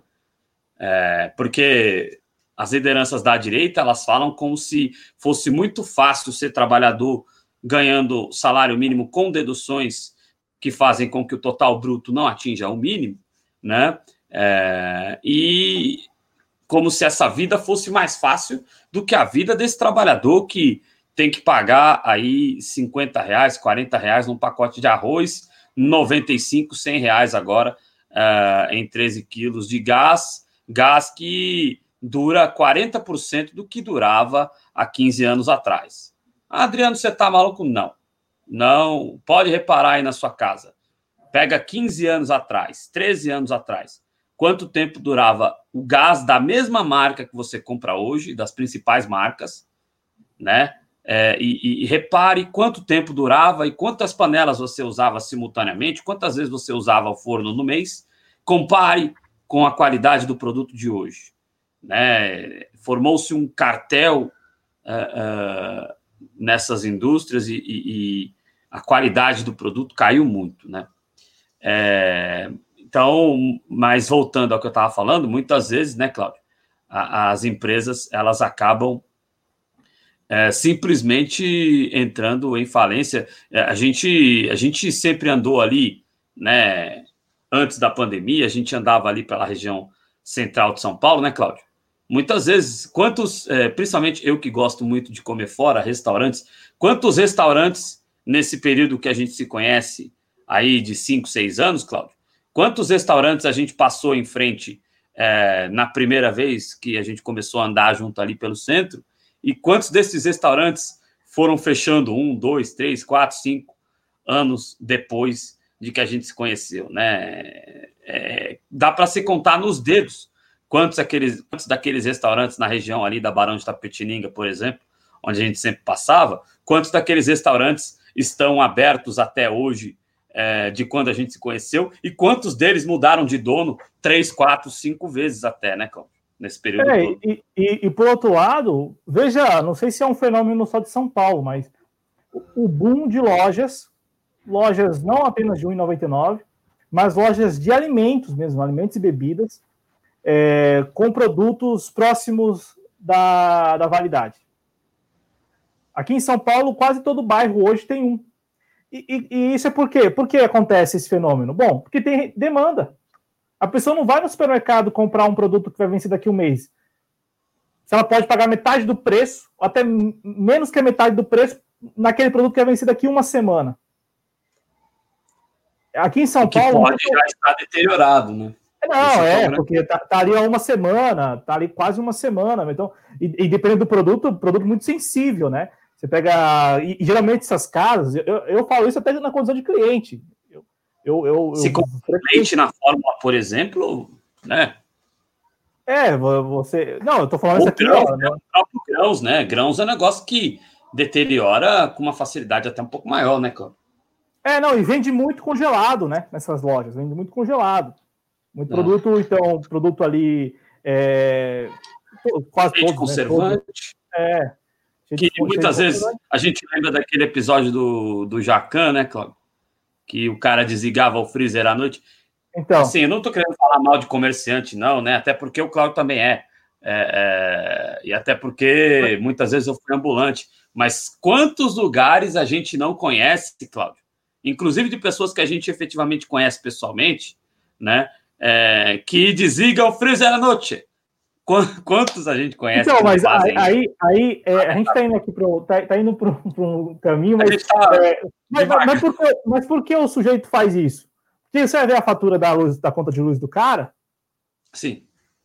Ele não pensa duas vezes. Ele não pensa, não estou aqui defendendo, estou falando, ele não pensa duas vezes em desligar o freezer. A mesma coisa vale para quem vai comp comprar, eu falo na condição de cliente, eu sou um desses caras que frequenta essas lojinhas aí. Por quê? Porque você vai no supermercado, você vai pagar três vezes mais no mesmo produto. É de salgadinho a Danone, e Danone a produtos de limpeza, às vezes. Você encontra por metade do preço, porque se aproxima do prazo de validade. Então, assim, é, é, é, o que o Adriano trouxe, só quis acrescentar isso porque se complementam. Ao mesmo tempo que você tem vários, é, uma série de comércios, né, estabelecimentos fechando, do outro lado você tem um boom de lojas que comercializam produtos próximos da validade. Por quê? Porque tem demanda. Tem demanda. Você pode, você pode abrir um estabelecimento deixa na frente de um supermercado. Como é, como eu já aqui nos bairros que eu frequento, é na frente do supermercado. o supermercado tem a lojinha lá que é. Geralmente as pessoas. Não, olha, não é, não é assim, não tem nada podre. É uma pessoa chama de podrão, né? Tem nada de podre, mas o pessoal popularmente chama de, de podrão, né? Que tem muito produto ali próximo do vencimento. Mas enfim, eu falo isso na condição de cliente e só estou trazendo esse exemplo aqui porque se complementa com o que o Adriano falou, uma economia completamente fragalhos, né? uma economia muito frágil, e você tem na base da sociedade as pessoas se adequando a ela. De um lado, fechando estabelecimento, e do outro, consumindo produtos mais baratos. Os meus produtos, no entanto, mais baratos. O, o Adriano, a, a, só, só é, a Eugênia falou de MEI, e você falou de comerciante, né? No caso, meu pai é comer, não é comerciante, meu pai é MEI, assim como serviço, mi, né? milhões de brasileiros hoje, né? São empurrados a, a, a ser MEI. Só que você tem, por exemplo, áreas que você consegue, enfim, com o tempo, trabalhando, você consegue tirar alguma coisa, e tem áreas que você não. É furada, furada. Você, você, você se tornar MEI para trabalhar em determinada área é furada. E aí, rapidão, é, chegou a, os, apareceram os primeiros casos da, de novo coronavírus no Brasil. O que mais nós vimos foi foram, né, pessoas que, ó, tiveram que fechar seus estabelecimentos. Por quê? Porque há uma característica muito particular do MEI. O MEI trabalha o mês, faz o mês para pagar as contas do mês. Não tem capital de giro. Não tem lá assim, eu tenho seis meses aqui, aguento seis meses se não entrar nada. É muito difícil. Só em casos, e aí esses casos são assim muito próprios, e assim, também é um, é um dado que não, não nos enche de orgulho. Só em casos de pessoas que foram demitidas, então, portanto, eram empregadas, e pegaram o seu fundo de garantia para investir em, em, algum empreendimento, né? É, só nesses casos as pessoas têm lá como aguentar por, algum, por um ou dois meses. Por quê? Porque elas se sustentam na renda que foi acumulada a partir do fundo de garantia. Só que se o negócio não dá certo, ou vem a, a pandemia do novo coronavírus, bom, ali também, dentro de dois meses, mesmo que ela aguente por dois meses, a chance e a probabilidade de falência, de fechar o estabelecimento é muito grande. Então, assim, é, é, é são, são algumas características do que a gente está acompanhando no dia a dia mesmo, né? As pessoas se, se virando, o, o, o, MEI, enfim, lidando com, a, com, as questões aí da pandemia no dia a dia, né? Então, é, a gente até comentou no Informa, né? Bom, você chega no, no Brás, aqui em São Paulo, você chega em qualquer é, centro de comércio popular e fala para o cara, você tem que fechar aí para evitar é, aglomeração. Não é aquele mesquinho apenas, você vai ter lá o mesquinho, você vai ter lá o mesquinho, aquele que não tá, tem dinheiro, mas tem muita gente que não. Porque aqui é, também não é algo de São Paulo só, eu acho que não é de só de São Paulo todo comerciante, até mesmo o comerciante ambulante de, do centro de São Paulo, paga uma taxa para. E não é para a prefeitura, taxa, taxa para o cartel que já se estabeleceu. Então, assim, ele tem que garantir pelo menos do cartel do mês. Né? Para continuar ali com aquele espaço, com aquela localização. Então, aí você chega para essa pessoa e fala assim: ó, não abra sua, não monte sua barraca porque pode gerar aglomeração de pessoas. Esse sujeito não vai deixar de abrir a barraca dele. A mesma coisa para um comerciante, mesmo com loja. Ele não vai deixar de abrir. Ele não vai deixar de abrir. E aí entra o que já falamos aqui muitas vezes ao longo de 2020, e eu acho que agora em 2021 também a gente vai falar bastante. O Estado, para essa pessoa, não existe. O Estado que deveria, neste momento, que é um momento muito particular, deveria dar toda a assistência, não existe. E aí o Adriano eu lembro que muitas vezes falou, né? Não apenas o governo federal, mas o próprio governo estadual, a própria, a própria prefeitura. Né? Já que a gente está falando de orçamentos aí volumosos, poderiam dar essa assistência ao, aos comerciantes, enfim, a quem, precis, a, a, quem precisasse dessa assistência. Né? Então, é, é, são, são, são situações aí muito, muito próprias, né? São, são situações que a gente vai, vai vendo no dia a dia mesmo, né? E é até bom a gente ver presenciar essas situações, Adriano, porque a gente consegue compartilhar com o nosso público. E eu acho que o nosso público ganha com isso, né? Ganha quando a gente trata aqui é, da vida do brasileiro da brasileira como ela é na base da sociedade mesmo, né?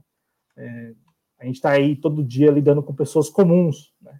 Acho, acho que vocês também, né? pessoas que muitas vezes não, não, não tiram tempo algum para analisar o, o, dia a dia, analisar o, o cotidiano, né?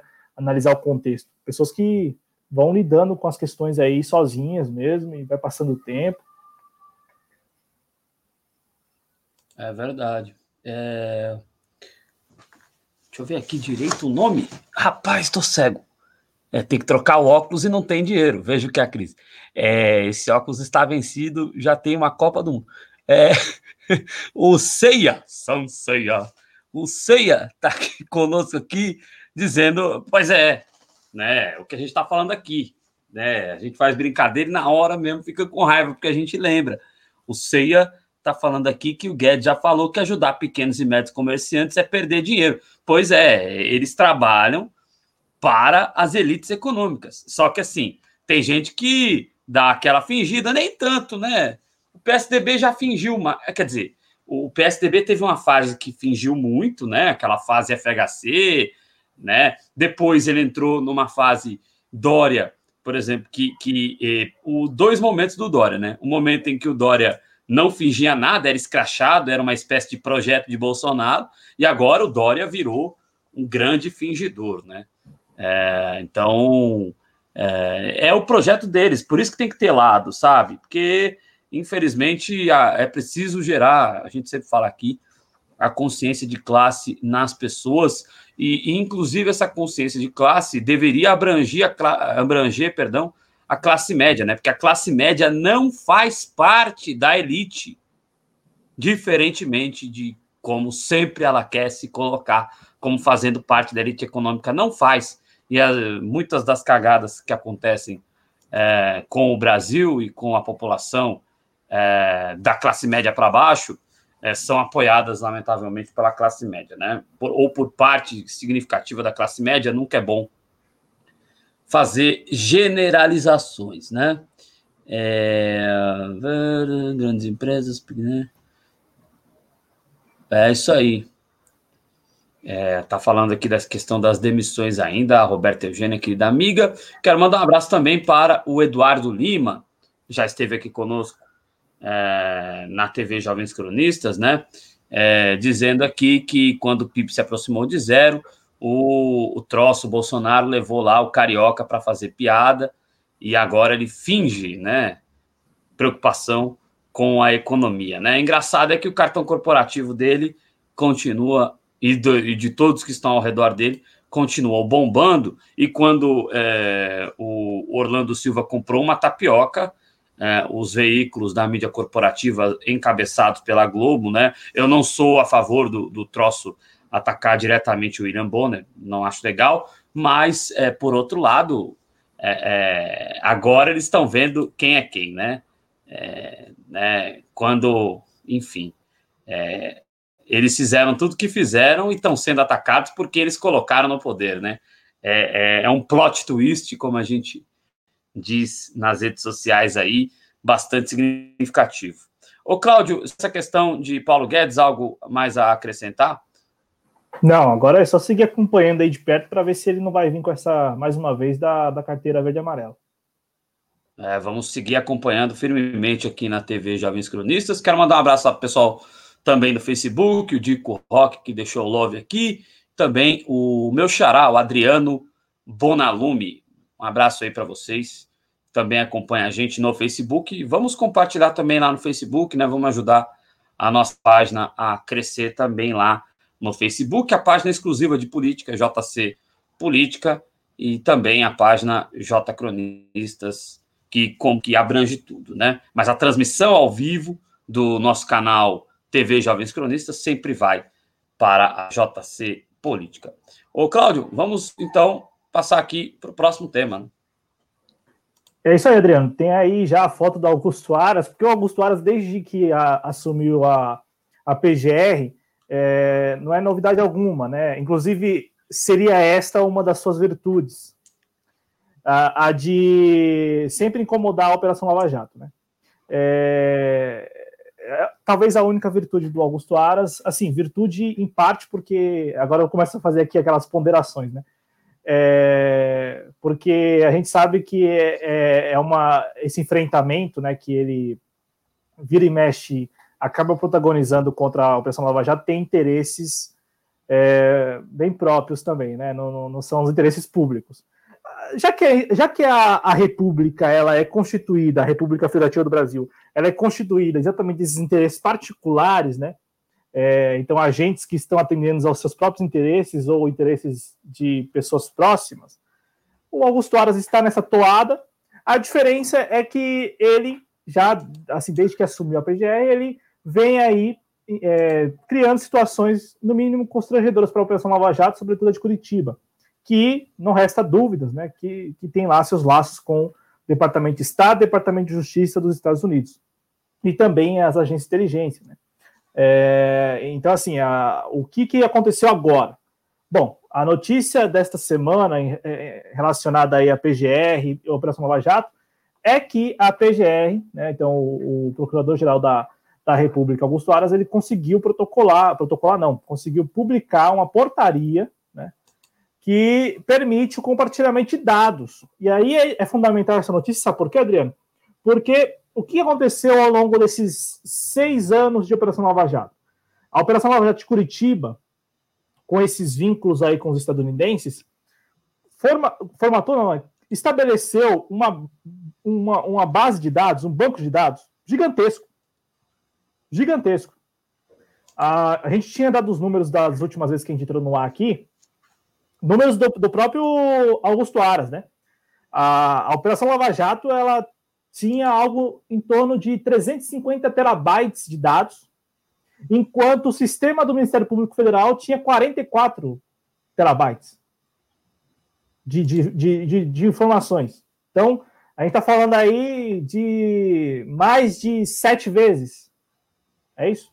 Mais de sete vezes, quase oito, mais de oito vezes o, o, a capacidade de armazenamento de dados do próprio do sistema do Ministério Público Federal. E o que tanto a Operação Lava Jato guarda? Bom, a gente viu muitas vezes situações em que os delatores, né, ou os acusados, os investigados, eles pressionados e aí, pressionados, enfim, a gente sabe, a gente sabe mais ou menos lá o método da Operação Lava Jato, com, pressionados do tipo, ó, tem informações aqui sobre isso, sobre aquilo outro, sobre aquilo outro, iam lá e formalizavam suas delações. Então, esse banco de dados da Operação Lava Jato é praticamente informações que foram usadas ou são usadas para é, influenciar, para dizer o mínimo aqui, o acusado, o investigado, a formalizar a sua delação premiada. E aí, informações de todos os tipos. Da, do, do infiel, né, do acusado, do investigado infiel, ou de repente, enfim, é exatamente para fazer o quê? É, achacar a pessoa. É isso. Aí agora vem a PGR falar o seguinte: não, agora todo procurador tem as, todo procurador da República tem acesso aos dados de todas as operações. Isso depois que a própria PGR, ano passado, tentou, via STF, ter acesso aos dados da Operação Lava Jato lá de Curitiba e também da do Rio de Janeiro.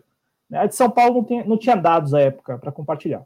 Aí foi, coincidiu, coincidiu de a época ter sido a mesma é, em que você teve os tucanos sendo incomodados, né? Então foi mais ou menos isso, né? Ah, preciso de dados? Vocês precisam de dados aí, de informações? É isso mesmo, pessoal da PGR de São Paulo, a PGR, a Operação Lava Jato de São Paulo, né? Você precisa de informações? Então, deixa eu pegar um bambu aqui, vou dar uma cutucada no, no, no Tucano. Aí chegou lá, incomodou o Alckmin, chegou lá, incomodou o Serra. Aí criou uns, umas informações lá para garantir que tinha alguma coisa a apresentar, né? Porque de resto a Operação Lava Jato de São Paulo não existe. Tem lá, tinha lá os procuradores que inclusive pediram demissão. Né? É, tinha lá eles, mas assim, nos últimos seis anos o que eles produziram aí, né? A, a, única, a, a, única vez assim que eles tiveram alguma oportunidade e tal foi com o Paulo Preto, ainda assim compartilhado com Curitiba, nada solo. Né? É... E aí, Adriano, o, vem o, o, Augusto Aras determinar isso. Não, agora todos os dados compartilhados entre os procuradores da República, tra, transparência entre eles, né? Transparência entre eles. E aí é mais uma situação, ou é mais uma das situações, é, ou mais um daqueles momentos em que o, o PGR, o, o, Augusto Aras, vai lá e já falei de bambu e cutucar, então dá uma cutucada é, no pessoal da Operação Lava Jato lá de Curitiba, né? Que vocês repararam já há algum tempo, anda bem, bem sumido da pauta, né? Tá Sim. lá o pessoal trabalhando, ou dizendo que está trabalhando. É, é, claro, depois de terem cumprido o papel deles, foi influenciar, interferir no pleito eleitoral de, no pleito de 2018, agora eles estão ali meio que preparando uma nova, não sei, né, preparando alguma coisa nova, não sei. Eu sei que eles estão mais quietos porque nos últimos dois anos, sobretudo, veio à tona aquilo que é, todo mundo já falava há seis anos, né? Muita gente já falava, não todo mundo, mas muita gente falava há seis anos. Dos vínculos mesmo, né? Dos vínculos claros da Operação Lava Jato, sobretudo a de Curitiba, dos agentes lá, né, do Dalaiol, Carlos Fernando Santos Lima, o próprio Januário Paludo, essa turma toda, o Sérgio Moro, com, a, com os departamentos estadunidenses e também com o universo aí dos doleiros, como a gente noticiou da, da última vez que entramos lá em 2020, né? Quando aqui a gente falou do, do Januário Paludo, do próprio Januário Paludo, também do Dario Messer, e daquele advogado, né? O Augusto, agora me fugiu o sobrenome dele. Mas a gente falou disso no último programa e agora começamos o ano 2021 tratando deste tema com esta notícia da semana, aí, uma das notícias da semana, né? Do Augusto Aras, estabelecendo essa portaria aí para ter acesso a dados de todas as operações do Ministério Público Federal no Brasil. O, o Cláudio, e, e, e, que tipo de impacto que você acha que isso pode ter ainda, né? Claro que a gente já falou aqui do esvaziamento da Lava Jato, mas é, você acha que o intuito é, é usar isso politicamente, já mirando 2022? Você acha que podem tentar uma orquestração jurídica novamente a partir do que é, se produziu, a partir do que eles construíram com operações como a Lava Jato? O Adriano, é, só passar a informação, né, o advogado é o Antônio Augusto de Figueiredo Basto, que a gente falou no último programa de 2020. Assim, o desdobramento disso, Adriano, é, como eu disse, é mais uma situação. O, o Augusto Aras, ele exatamente está lá para incomodar a Lava Jato. Porque, assim, é, na prática, na prática, o que, o que tivemos é a própria Operação Lava Jato dando alguns passos atrás. Então, o Bonar, lá em Curitiba, tá, tá demorando para expedir as sentenças dele. O TRF4 tem, tem também ali é, segurado um pouco. Então, assim, a própria Lava Jato entendeu que precisava dar um passo atrás, não, não é reconhecer, não estou falando de reconhecer os erros, não é reconhecendo erros, é, é estratégico. Exato. Porque, porque enxergou que neste tabuleiro a, o outro lado está avançando. Né? Aí você tem lá a decisão do STF em relação à segunda instância, aí isso, bom, isso vai desmobiliza a própria Lava Jato. Vamos lembrar, o Doutor Loyola é quem sai.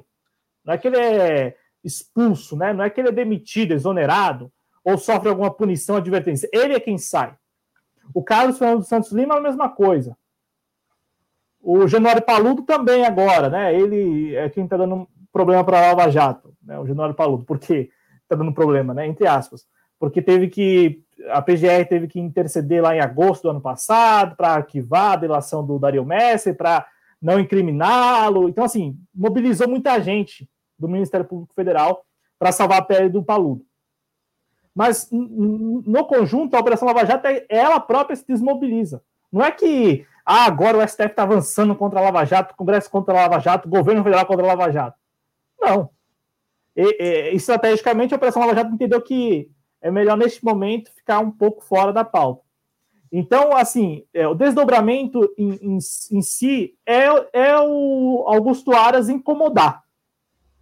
E, e da, da, parte da Operação Lava Jato acatar acatar a, a ordem, né? Só que acatar com resistência. Então, é aquilo. Estão desmobilizados, mas vamos acatar isso daqui a algum mês, daqui a um mês.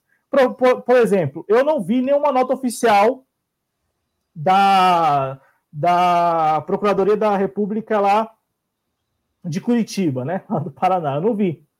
Da época, se fosse na época do Doutor Dallagnol, com certeza teria alguma, alguma manifestação oficial.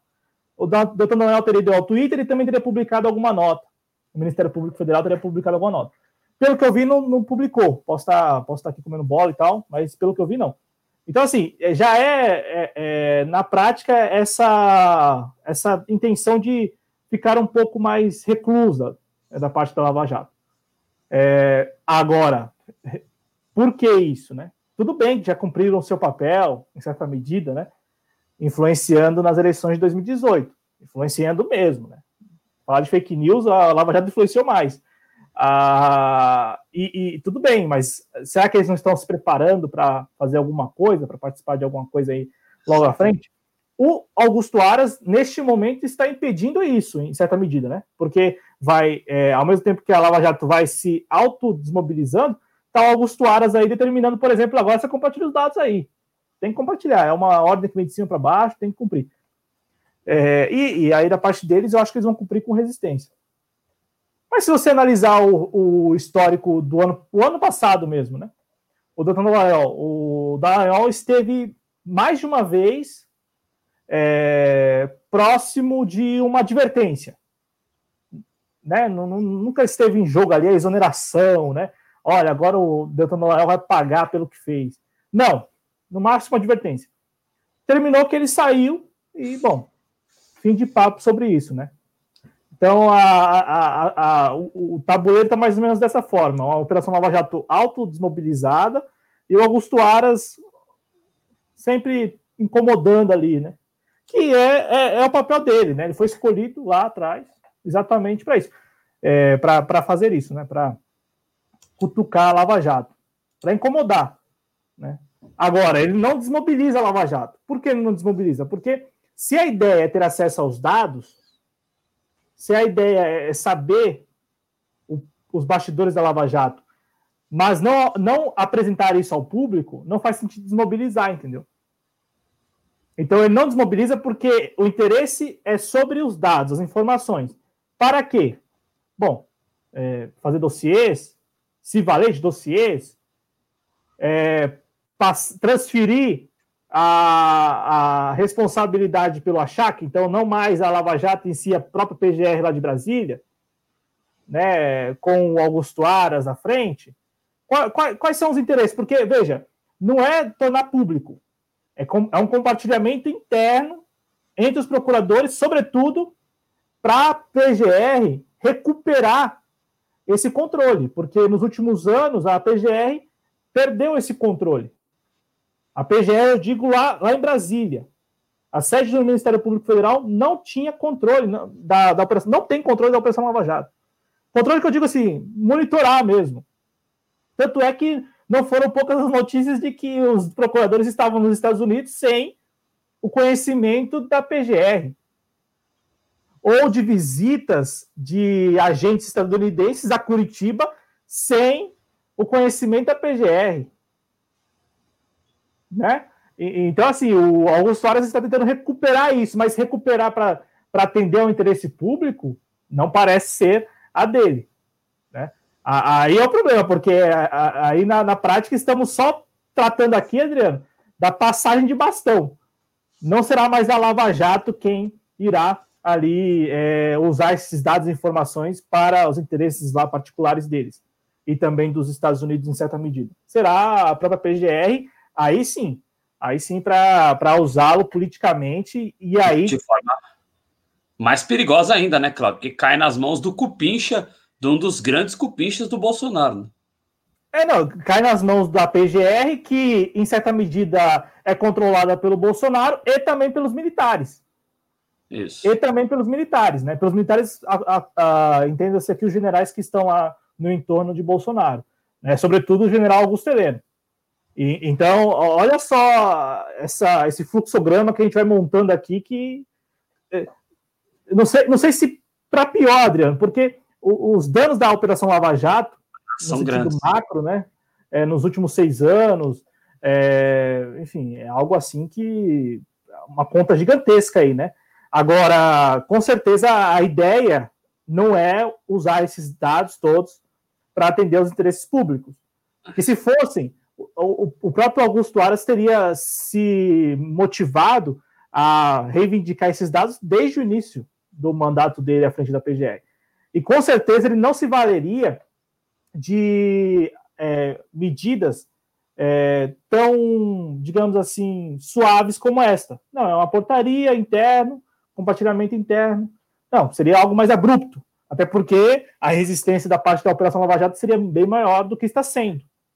Então, né, parece que é uma passagem de bastão aí é, da Operação Lava Jato para a PGR, uma retomada de controle, né? A PGR que nos últimos anos se viu aí sem controle da Operação Lava Jato, ou das facções da Operação Lava Jato. E, e aquela situação meio que constante nos últimos dois anos do Augusto Aras sempre ali, é, incomodando, né? O, incomodando a Lava Jato. Este ano é o, é o último, é, pode ser reconduzido, né? Lá em setembro. Que, salvo engano, é o último ano do, do Augusto Aras, né? São dois, vai completar dois anos agora em setembro. É isso aí, é isso aí. E a gente vai observar bem o que vai ser feito aí a partir desse compartilhamento. Cai, não, eu disse que é mais perigoso porque cai na mão de sociopatas, né? Mas, de qualquer maneira, os danos que já foram provocados terríveis, né? Quero mandar um beijo aqui para chegou aqui na reta já nos momentos decisivos, amigo. Chegou aqui nos momentos decisivos do programa. Muito obrigado aqui a Peta Brasil e o Cristiano Araújo em nome da Rosa, né?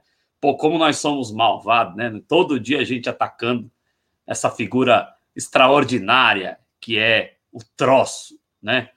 Um beijo para você aí, Cristiano Araújo, querido parceiro lá do canal Em Nome da Rosa. Quem não for inscrito, se inscreva lá. E o Eduardo Lima falou que a gente sempre fala aqui de consciência de classe, né? E temos falado nos últimos dias desse uh, que é caracterizado aí. É, eu já estava bravo com a, mas depois que no eles vão apoiar. Aí teve gente que ficou brava no Twitter com o que eu falei no começo do programa, mas, pô, vocês têm que ficar brava com quem tá apoiando cara, pô. Vocês vão ficar bravo comigo? Vai se lascar. É, é, vocês têm que ficar bravo, por exemplo, com que tem que passar a mão na casa, por exemplo. Com quem acha que tem que passar do Bolsonaro, né? Com quem acha que pedalada fiscal, é, um beijo para a Jana, ou não, com quem acha que pedalada fiscal é mais grave do que o cara ameaçar dar um golpe em caso de derrota em 2022. É, é, então, eu, eu, eu acredito que estou certo e estas pessoas estão erradas. Mas cada um tem a sua régua de avaliação e as suas paixões, né? A independência é por causa disso. Se a gente não é independente, a gente não poderia fazer. Então é por isso que nós orgulhosamente somos independentes e não somos empregados de ninguém, né? Não somos empregado de partido, não somos empregado de, de, de colega, não somos empregado de canal, não somos empregado de nada. Nós temos as nossas convicções aqui. Uh, é isso aí. Ou depois dessa pistolada, algo a acrescentar aí em relação ao Aras ou em relação ao que eu falei? Fica à vontade. Não, Adriano, é somente isso mesmo. Agradecer demais aí é, ao nosso público. E é, é, esse tema do, do da, da, eleição à presidência da Câmara, é, que é um tema que a gente está tá tratando quase todo dia aqui no canal, no Informa, né? é, que tem mexido muito com as pessoas, é, é, é, um tema fundamental, eu acho até muito válida a, a preocupação das pessoas, sabe, de, de analisar, de se posicionar, de, acho muito interessante isso, né, só que você tem aí, não, não, é que eu esteja concordando com o que está acontecendo. Eu, particularmente, até expressei minha opinião num, em um dos programas aí, que, assim, particularmente por mim, não apoiaria, lançaria seu próprio candidato, porque, assim, é, influenciar na pauta é muito difícil. Veja, a, a gente falou aqui no início do programa de medidas econômicas para a classe trabalhadora. Bom, é muito difícil imaginar que a presidência do Arthur Lira ou do próprio a Baleia Rossi vão ali, nossa, é verdade, precisamos estabelecer um programa de estímulo ao emprego que não precarize as relações de trabalho. Difícil. Difícil, né? É, o Rudá a gente convidou, ele não, não respondeu.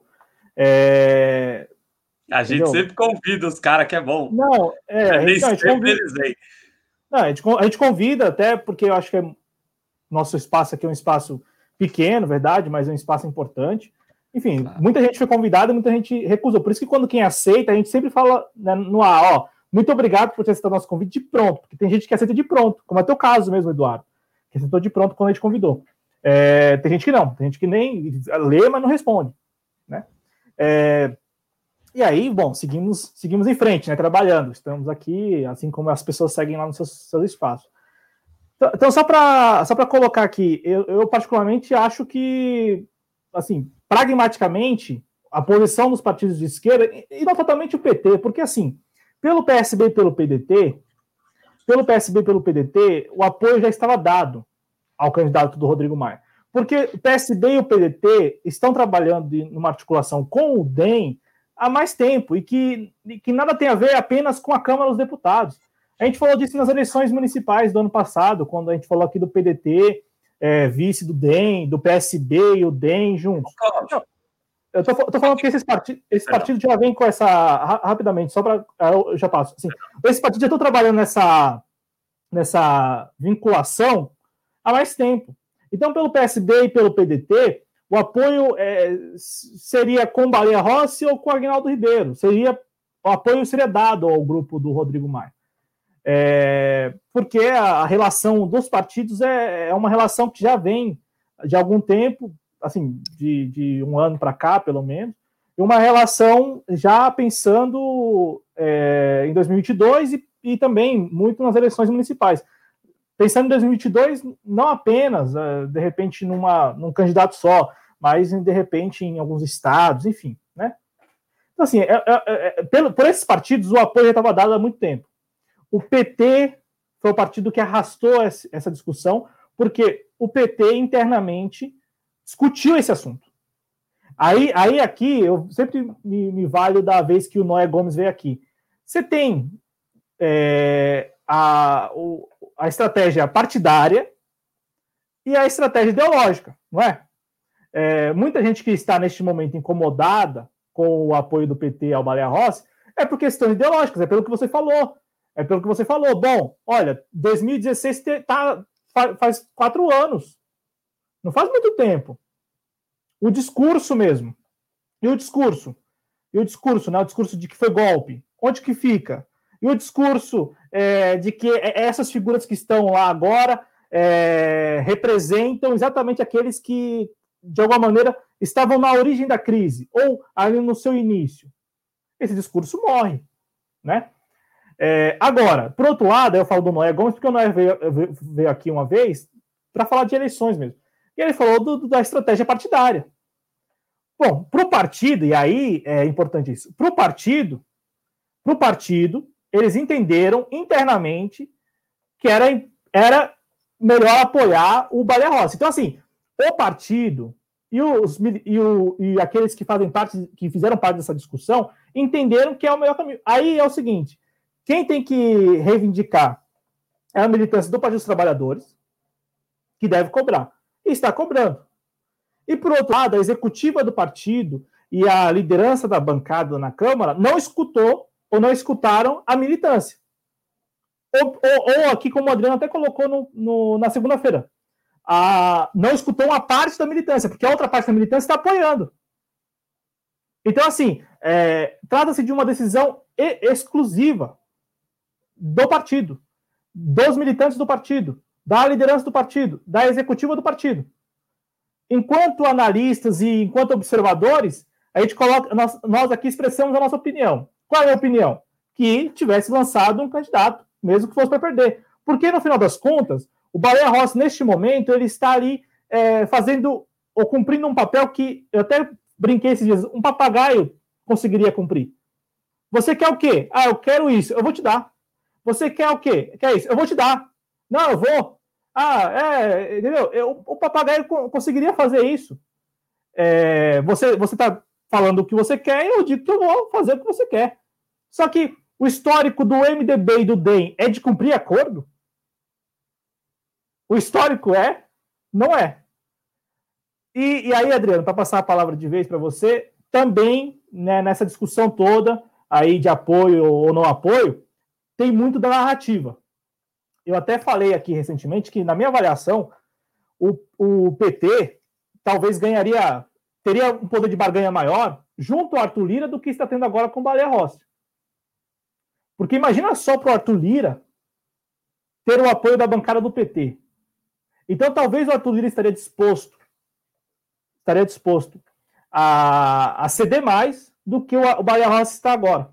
Porque a posição do Baleia Rossi e do Rodrigo Maia é muito cômoda. Somos os candidatos da democracia contra o candidato do autoritarismo.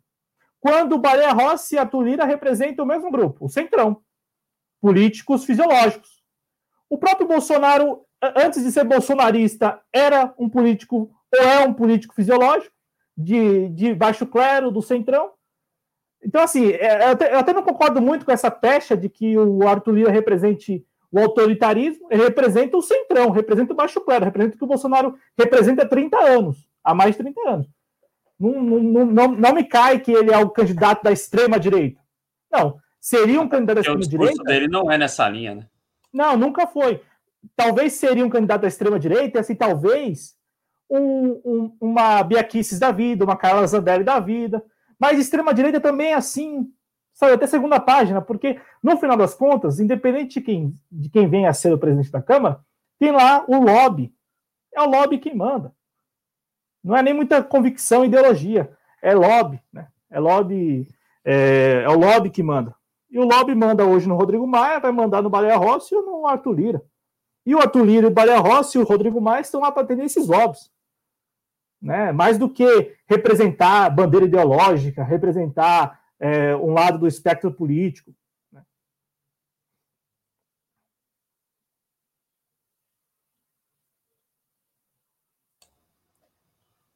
Opa, o Claudio parou abruptamente aqui. Não, não.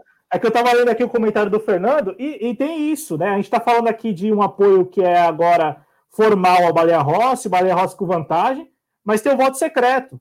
O voto é secreto, né? Então vai, vai saber. E aí é o seguinte: lá, lá na frente, as pessoas vão, vão ter como cobrar, por exemplo, vamos imaginar que um deputado do PT votou no Arthur Lira. Ou, de repente, um deputado do PSB, que já tem gente do PSB que vai votar no, no que diz publicamente que vai votar no Lira. Do PSDB também. Né? Por que essas pessoas vão votar no Lira? Não é porque ele representa o governo, não é porque ele representa ou representaria a extrema-direita. Esses deputados vão votar no Lira porque ele é, ele é o cara que vai dar o que os caras querem. Entendeu, Adriano? Ele vai permitir, ou vai se valer da Câmara dos Deputados, para atender aos interesses desses deputados, desses outros deputados que estarão ali votando nele. Não é porque é assim, ah, ó, Arthur Lira, você vai colocar para votação isso, aquilo, outro que são pautas conservadoras. Ele diz, e aí do outro lado também, é, é, o Arthur Lira neste momento faz o que um papagaio faria. Ele disse para a extrema-direita que vai fazer isso aí. Não, é pautar tudo que é pauta de conservadora. Eu pauto, eu pauto. Quando assumir, não pauta. Não pauta. Assim como o Baleia dizendo que vai, ah, vai, vai pautar, caso ganhe, pautas, né, assuntos que são de interesse da, da oposição. Será mesmo? O histórico diz o quê? Diz que é, são, são bons cumpridores de acordo? Então é isso, Adriano. Então a gente está falando isso todo dia no Informa, né? Cada um falando a sua opinião, expressando o que pensa. E agora, agora sim, agora eu estou encerrando aqui a, minha participação nesse, nesse segmento, porque terminei, de, terminei abrupto da outra vez que eu estava lendo o comentário do Fernando Gregório, né? lembrando da ah, fidelidade. Ah, aí, aí, ficou o tal do buraco que não pode ficar, né? Mas... É. É, né? Vamos lá. É, nós somos independentes, nós temos uma licença poética para deixar os buraquinhos sem problema. É, é, quando eu ia te interromper, eu ia só dar um aditivo, né, dizendo que é, as pessoas no PDT e no. E aí tem pedetistas aqui, não estou criticando o Ciro ou ideologicamente o PDT, eu tenho muito respeito pelo PDT e também, apesar, eh, tenho muito respeito pelo Ciro Gomes também. Acho que às vezes é, é, eu acho que o, o, nosso adversário é a extrema direita, né? Isso é uma convicção que eu tenho, mas eu tenho muito respeito pela figura do Ciro Gomes, não tem nada contra não. Agora, é, o que, que a gente tem que entender é o cálculo é de que se, é, se a, a, aproximação com o DEM e com esses setores do centro, ela é positiva, né? O Baleia Rossi é do MDB, é candidato. É, só que o Cláudio mesmo falou, é, esses caras têm tradição de cumprir acordos. Eu tenho a impressão de que é, em 2022 vão agradecer e falar, olha, nós agradecemos, mas com vocês na cabeça da chapa não vamos não. Toma aqui o bico da minha chuteira.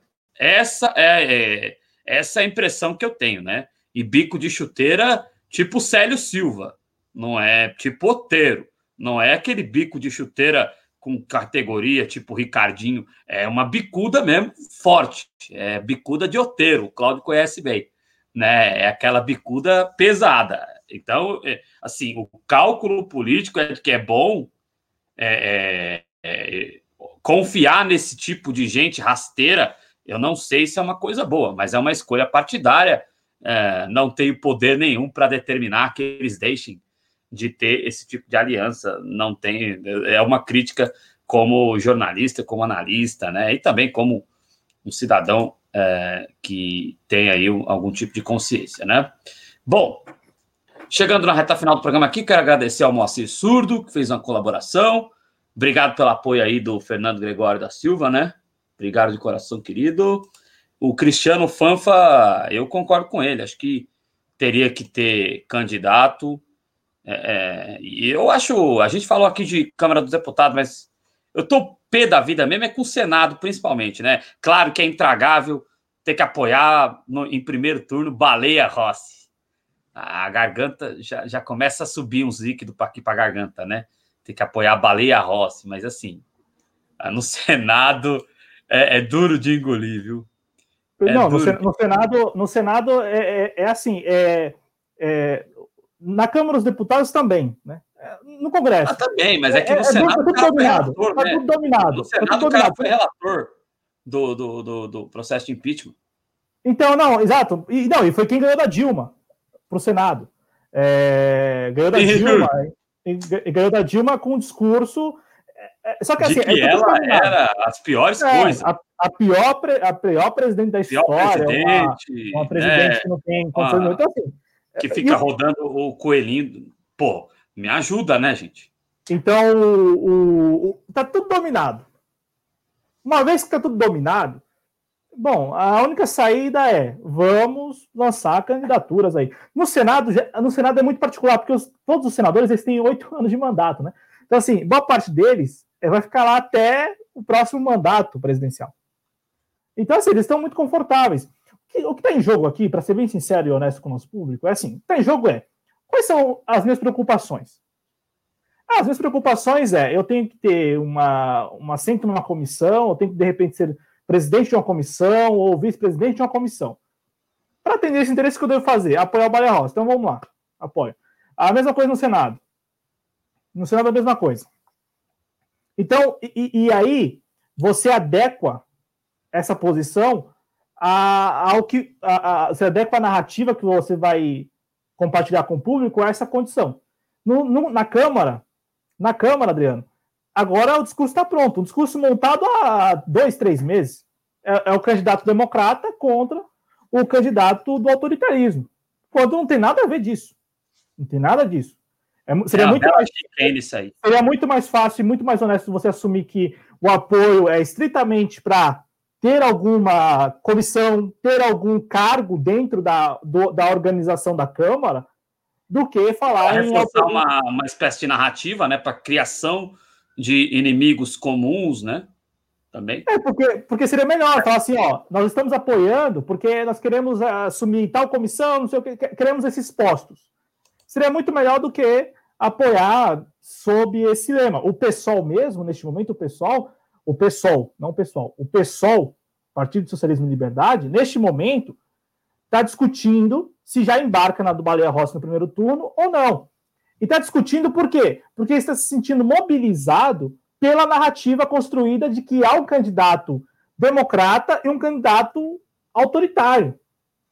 Contra um candidato autoritário. Então, assim, não, não existe esse cenário. Esse cenário não está posto. tanto Arthur Lira como o Baleia Rossi vieram da mesma escola, da mesma turma. Virou guerra de narrativa, né?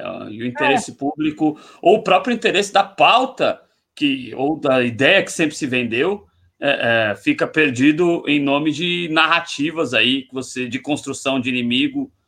Ah... Mas isso aí, Adriano, essa construção do inimigo é consequência de um acordo que não tem como objetivo colocar em pauta o que você trouxe agora.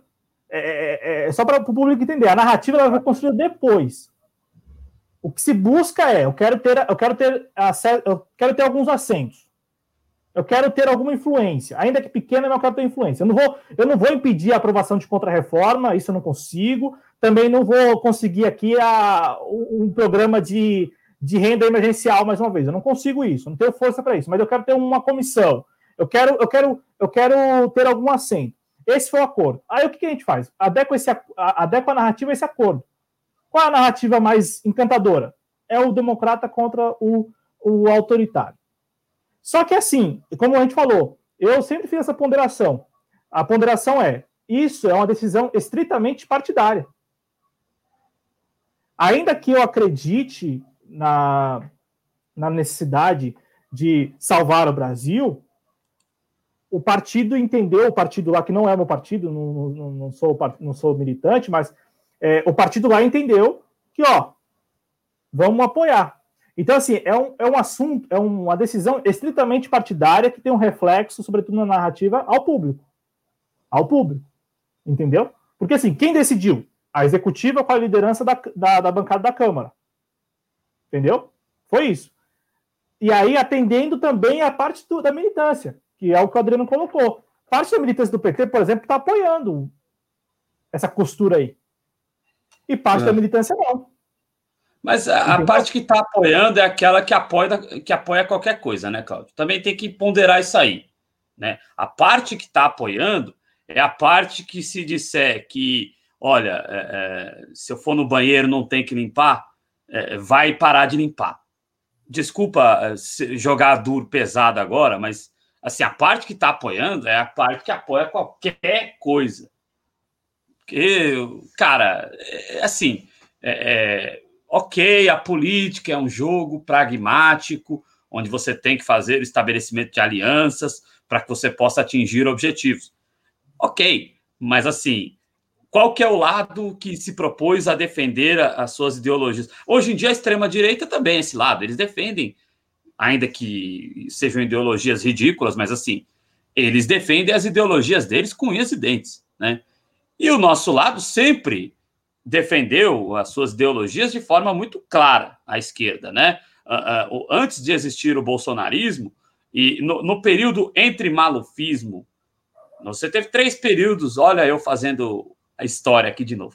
Né? Você teve o período da ditadura militar, depois você teve o malufismo, né? Que também era bem escrachado, né? A política do rouba mais faz, mas sempre com aquela coisa da direita mesmo, de, de, mirar, né? Aquela coisa de que, ah, vamos, você vai continuar na miséria aí, mas você que tem alguma chance de sair, ó, nós fingir, vamos fazer você acreditar que vai sair, sendo que não vai sair nunca, né? E depois veio o tucanato, né? O período tucano, que é um período onde você finge, né? Muita coisa, né? Ah, eu tô, eu tô vendendo aqui, mas eu tô vendendo aqui para você vai se dar bem com esse negócio que eu tô vendendo aqui, hein? É, não faz sentido isso continuar aqui, né? Eu estou pagando um vale alguma coisa ali para fingir que eu estou te ajudando socialmente, né? Então, o período do PSDB foi o período do fingimento. Quando acaba o período do PSDB, que é o período do fingimento, vem o bolsonarismo, que é escrachadão mesmo, eles não fingem nada. Eu acho que a gente está começando aqui na esquerda a praticar um, um fisiologismo a lá tucanato de FHC. Eu acho isso muito perigoso, né, o Cláudio? Aliás, só para dar, se você quiser falar mais alguma coisa sobre isso, pô, quem acreditava Eduardo Lima? Porque assim, o, o, o Baleia Rossi nada mais é do que um preposto para usar a, a, a, linguagem da direita suja mesmo, né? Já que a gente está contando a história da direita aqui, ele é um poste o Baleia Rossi nada mais é do que é um poste do Rodrigo Maia. É isso que o Baleia Rossi é, para ser bem escrachadão mesmo. Então, alguém aqui que está assistindo o programa, seja no, no YouTube, seja no Twitter, alguém acha que o, o Rodrigo Maia travaria alguma pauta do Paulo Guedes? Evidentemente que não. Então, se o Baleia Rossi é um poste do Rodrigo Maia, logo o Baleia Rossi também não travaria nenhuma pauta é, do Paulo Guedes, né, Cláudio? É, o, o, o Baleia Rossi também é poste, ele é poste duplo, né? Que é poste também do Michel Temer. O, o, o, Bale, o Rodrigo Maia, de fato, o que nós temos é isto: candidatos postes. O Arthur Lira é menos poste do Bolsonaro do que o Baleia Rossi e o, Arthur, e o Agnaldo Ribeiro Sim. são do Rodrigo Maia. Pra você ter, pra você ter uma ideia. É, é, é menos poste. Bem menos. O Arthur, bem, bem menos. Porque, porque o Arthur Lira, para você ter uma ideia, do jeito que é tão fisiológico, é capaz de até ameaçar impeachment no Bolsonaro, ganhando. Ganhando. É possível. Tudo bem que neste momento, no primeiro momento, que se tem aí um acordo em troca de ministérios, né? O apoio ao Arthur Lira em troca do, do, de ministérios. Tem até a história dos republicanos na cidadania. Mas ah, é tão fisiológico o jogo, e, e esses jogadores são tão fisiológicos que eles mudam constantemente a opinião. E aí, essa é a diferença do que você trouxe agora de direita e esquerda, no mínimo, né? A direita, ela fingia, mas conseguia é, chegar aos seus objetivos. Neste caso, está fingindo para não atender objetivo nenhum. Qual é o objetivo? Ah, é impedir pautas antidemocráticas. Mas vem a contra-reforma tributária, passa. Vem a, a, reforma, vem a reforma tributária, passa, né? Vem aí medidas econômicas de privatização, passa. Parece que eles estão condicionando lá a questão da autonomia do Banco Central, mas tem força para impedir? Por enquanto, não tem. Chegamos ao cúmulo de, de iniciar o ano de 2021 sem nenhuma renda, sem um auxílio emergencial prorrogado. Uma façanha, em parte, financiada pelo próprio Rodrigo Maia, que não pautou o assunto, e do outro lado, de uma oposição que não tem votos para mudar essas, esse contexto. Entendeu? Veja, a, a oposição fala do Fundeb quando deveria falar do auxílio emergencial quando deveria falar do auxílio emergencial. Ah, graças a um acordo com os, os democratas e tal, a gente conseguiu aprovar o Fundeb. É, mas graças ao, ao DEM, ao PSDB, ao MDB, o auxílio emergencial não foi prorrogado em 2021. É. Porque eles não pautaram o assunto. O Rodrigo Maia não pautou o assunto. E o Rodrigo Maia não pautou o assunto porque não queria incomodar o Paulo Guedes. E a única vez que ameaçou pautar o assunto foi para incomodar o Paulo Guedes. Foi numa é. sexta-feira aí.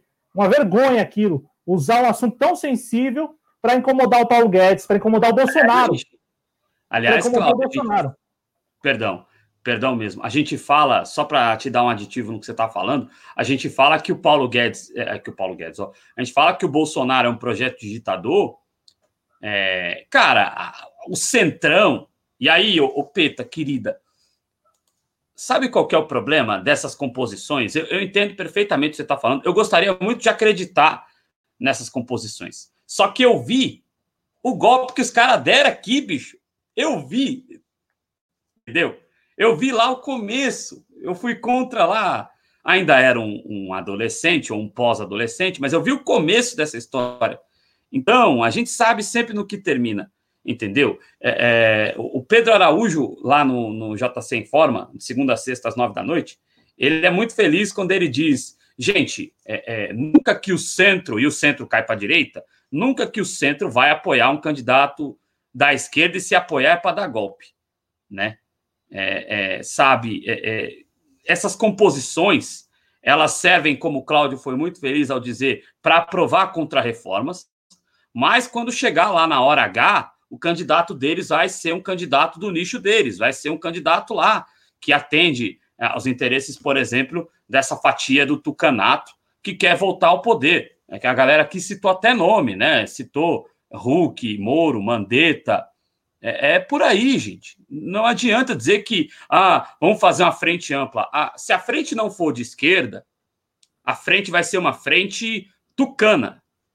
É isso que é importante deixar Claro, tucana, maística, vai ser, não tem a, a, a frente, se a frente tiver esse tipo de gente, a frente não vai ser uma frente de esquerda, vai ser uma frente para derrotar o Bolsonaro, mas para pôr alguém de um caráter de Dória lá, de um caráter de Hulk, que assim uh, não vai ser uma tão intragável quanto é o Bolsonaro, mas vai ser tão prejudicial à população quanto, né, Preta? Então, por isso que a gente faz oposição a esse tipo de coisa. A gente gostaria muito de acreditar nesse tipo de composição, mas, né, Cláudio, é muito difícil é, acreditar de que a gente já viu no Brasil, né? É que para mudar esse, esse contexto que você trouxe aqui, é, precisaria a, trabalhar a, a, base, a militância. As pessoas, né? As pessoas comuns. Porque, vamos lá, qual é a tendência neste momento? É, e aí o Eduardo falou de, 2000, de 2022, eu, eu, eu rapidamente... De novo, é... de novo, né? Não, não, mas acho que nem chega... De novo.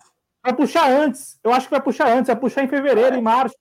Não vai chegar Sim. em 2022, porque é, é, só observar o contexto. O contexto ele tem de mais à direita ou à esquerda, no contexto geral? Mais à direita.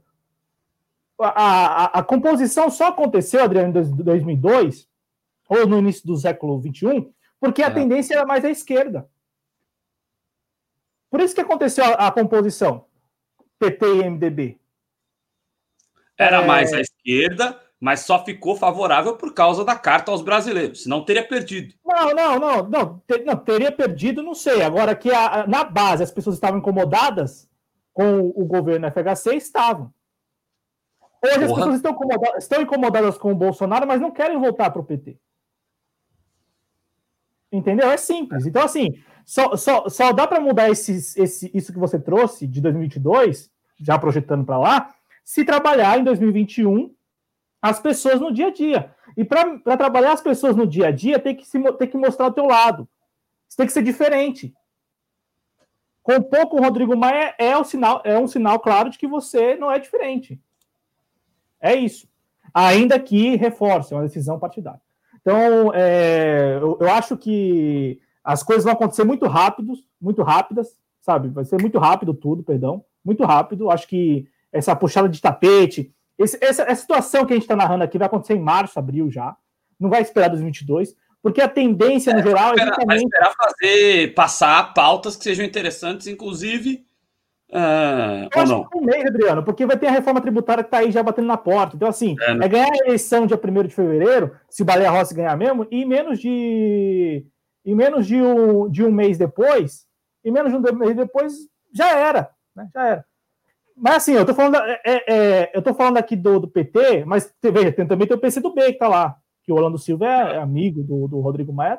Então, assim, a, parceiro do Rodrigo Maia, parceiro que eu digo, a, a, parceiro de, de Câmara lá, sempre se manifestou de maneira elogiosa. É, sempre... Ele disse que é, é, faz a, uma boa interlocução, né? Hum. O Orlando Silva. Então é isso, mas aí é, é o que a gente vai acompanhar juntos em 2021, né?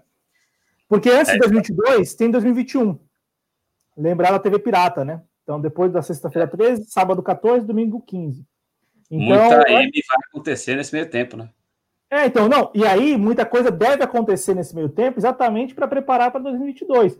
Se a tendência hoje, a tendência hoje ela é mais à direita, inclusive com possibilidade real de um candidato como esse que você trouxe aí, Luciano Huck ou João Dória ganharem, é porque é porque você tem um campo à esquerda não trabalhando não se colocando como diferente, né? E eu lembro a vocês que é uma decisão partidária, foi uma decisão partidária, então cabe à militância do partido reivindicar aí, né? E a militância está fazendo isso. Eu tenho é. visto, né, alguns militantes aí se manifestarem. Sim. Militantes graúdos, inclusive, do PT. E ainda bem, né? Porque ainda bem que alguém tem sangue nas veias lá ainda. eu tô pegando é, pesado. É, é, há, há, uma diferença entre você se manifestar publicamente e você conseguir inter, intervir internamente. Claro. Eu acho que tem, é, é, muita manifestação pública é também para marcar posição, né? Olha, é naquele, naquele momento tava... mais pessoas marquem posição até para acabar com essas um pouco ou para diminuir um pouco os caras que passam pano para tudo. Nem todas as decisões estão certas. Aliás, muitas decisões são erradas, tanto é que foram golpeados, né? E aí só para esclarecer, quando eu falo a gente, é, é, eu estou falando ideologicamente, o campo político da esquerda. É, não tenho filiação a partido nenhum. Aliás, quando o troço ganhou, falei: olha, só só me filio se ele for fechar. Porque eu acho que se. É, é claro que nós temos aqui colegas que são filiados, mas isso não inter... primeiro que isso não interfere tínhamos também, teve gente que saiu, que era filiado, é, é, e assim, não é problema ser filiado, mas assim, eu e o Cláudio dirigimos aqui o projeto, né? Aí já pega um pouco, porque aí você está dirigindo o projeto, né? Mas se esse caso fechasse, aí seria, é, que é uma intenção, inclusive, do Bolsonaro, aí será inevitável é, a atuação política, é, política e de força, inclusive, é, direta, né? É, se nós da esquerda acharmos que vão puxar o tapete, é, nós estamos chamando de competente. Então, veja, fazer aliança com esses caras é um sintoma de competência? Cabe a nós fazer uma não, crítica, e, né? E aqui é, aqui é, é importante. Não, por favor, não. vai lá. Não, conclua, conclua. Não, eu, queria... não, eu acho que eu já estava concluindo, né? É, só dizendo que quando eu coloco é, nós estamos fazendo alguma coisa, estou falando nós como campo político e não como partido. Apenas isso. Cláudio, fica à vontade. É, é porque tem, tem, tem, que distinguir, né? Distinguir. Nós aqui estamos na condição de comunicadores sociais. Nós não somos é. filiados, nós não somos militantes. Nós não temos esses canais aí para chegar nessas pessoas e, de repente, é, conversar com elas. Veja, é, quem tem. No máximo no ar, aqui em uma entrevista. Né? É, na entre... uma entrevista. E aí aquilo também, numa entrevista você não vai falar, olha, você tem que fazer não vai isso. De uma forma mais dura o cara, não, né? Não, não é, é, elegante fazer isso. Tem gente que entra no chat quando a gente entrevista é, é querendo que a gente ataque o cara. Não, não é. é a gente é recebeu aqui o Rogério Carvalho. Por que, que a gente ia brigar com o Rogério Carvalho, por exemplo, por uma coisa que ele nem fez, né? Queriam que a gente atacasse o Rogério Carvalho por questão de independência de Banco Central. E o José Luiz Oreiro veio aqui no JC Express no ano passado e deu uma aula mostrando que o projeto dele não tem ligação com autonomia do Banco Central. Mas, Cláudio, conclua o seu raciocínio, me desculpe. É, então, só para distinguir, né? Distinguir nosso, nosso papel de comunicador social e o papel do militante. Por exemplo, eu acho que o militante do Partido dos Trabalhadores incomodado com o que está acontecendo, com certeza deve ter internamente conversado isso com os outros militantes e tentado influenciar. Como a gente, quando a gente falou aqui de petista graúda, é porque tem gente que é militante há tempos do PT e que tem muito, tem muito esse canal de diálogo com a executiva, provavelmente deve ter conversado no privado e não conseguiu influenciar ao ponto de ir a público se manifestar contra o que está acontecendo. É isso. Então, a, o nosso papel nós estamos cumprindo, o papel de comunicar e de analisar e até expressar nossa opinião, né? A, o que nós podemos fazer, nós estamos fazendo. É, e a, acredito que, que o partido entendeu, e aí não só o PT, mas o PCdoB também entenderam, o PDT também entendeu, o PSB entendeu. Esses partidos todos entenderam internamente que era o melhor. E aí cabe internamente aos militantes, a, enfim, a quem tem esses canais de diálogo, a influenciar. Porque não deixa de ser uma organização. O Adriano falou do campo, o campo que nós nos situamos também, o campo à esquerda, o campo progressista, o campo nacionalista, né? O campo que deseja e trabalha na, dentro da nossa área, né? Comunicando por um Brasil soberano independente. É, é esse é o nosso campo. Só que você tem as organizações, tem os coletivos, os movimentos, os partidos. E dentro dessas organizações você tem lá os adeptos. E cabe aos adeptos expressar nos fóruns lá deles, né, desses, dessas organizações, o que acha que é mais interessante ou não. E a uhum. gente, aqui fora, cabe analisar, comentar e não é dando ultimato nenhum aqui, não. Quando a gente fala de puxar o tapete e tal, não é isso, não é dando ultimato de que as coisas tinham que ser do jeito que a gente acha que deve ser. Não. O partido entendeu lá, né? A gente está analisando aqui o contexto. Essa conjuntura é. bem conturbada e que promete para esse ano de 2021. É, até porque é uma missão difícil, até como jornalistas, a gente tem que, como jornalistas de opinião, como cronistas, né, a gente tem que opinar aí sobre todos os temas e em área a gente tem que ser em considerando um erro como a gente considera o que está acontecendo, uh, efetivamente opinar com toda a coragem possível em relação é, a isso, né? É... Ô, Cláudio, só para poder caminharmos para o final do programa aqui, até porque senão a iluminação vai já já aqui. É... Ô, Cláudio, você, como jornalista brilhante que é, é, você tem alguma opinião para dar em relação da Folha de São Paulo. Parece que teve uma treta lá, o pessoal foi bem deselegante, e aí o Haddad decidiu deixar a Folha de São Paulo. É, só para poder te passar a palavra, é, é assim: a Folha de São Paulo, o Estado de São Paulo, eu até vou rememorar aqui companheiro, canal parceiro, ainda que o programa não esteja mais no ar, mas continua sendo parceiro, Valdo Santos, é, é, lá da TVC Jornalismo, que fala da questão da mídia corporativa, né, da mídia golpista, da mídia que os interesses. É claro que essa mídia é isso mesmo. Ela é mídia corporativa que atende aos interesses dos poderosos, é, conglomerados onde poucas famílias dominam é, a, a, imprensa brasileira e todos os sistemas de comunicação do Brasil. Concordo em absoluto. A questão é que, no, é, é, primeiro, que esses são os veículos oficiais, né? E segundo, os veículos que dão o ar de oficial às informações que são transmitidas, né? E o segundo ponto é que, mesmo veículos atendendo aos interesses, e isso aí a gente aprende, inclusive, no jornalismo, estes veículos, eles é, atendem a nichos de mercado, e é por isso que Guilherme Boulos vai ter coluna na Folha de São Paulo, vai reassumir, na verdade, a sua coluna na Folha de São Paulo. É por isso que a Mônica de Bolle, tantos anos, teve coluna no Estadão, e aí o Bolsonaro deve ter pegado no telefone e ligado lá para o pessoal, e aí acabaram com a coluna da. Mas e por aí vai, né? Então, assim, uh, uh, ou seja, se convidarem o Cláudio Porto para ter uma coluna na Folha de São Paulo, é, se me convidarem uma coluna no Estadão, essa, a gente tem que aceitar. Porque existir o nicho de mercado, ou seja, existirão leitores de democráticos, leitores que é, entendem a nossa posição crítica e ideológica e que vão atender é, as expectativas de, desta coluna, né? E que vão atender às expectativas comerciais, inclusive do jornal, atendendo aos interesses é, corporativos, mas atendendo também aos interesses econômicos, atendendo.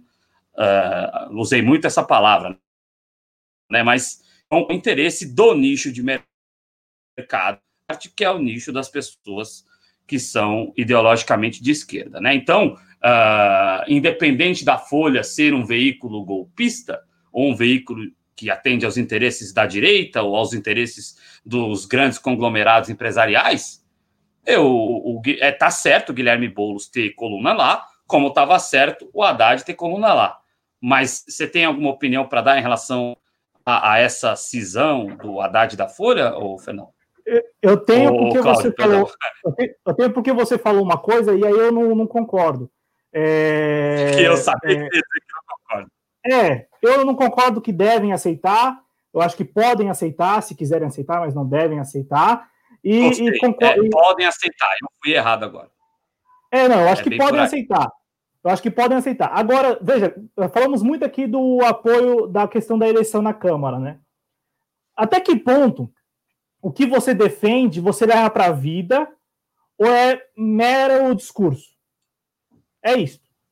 Por quê? Porque você falou do, do Estadão e da Folha. Eu também discordo da questão da, da Mônica.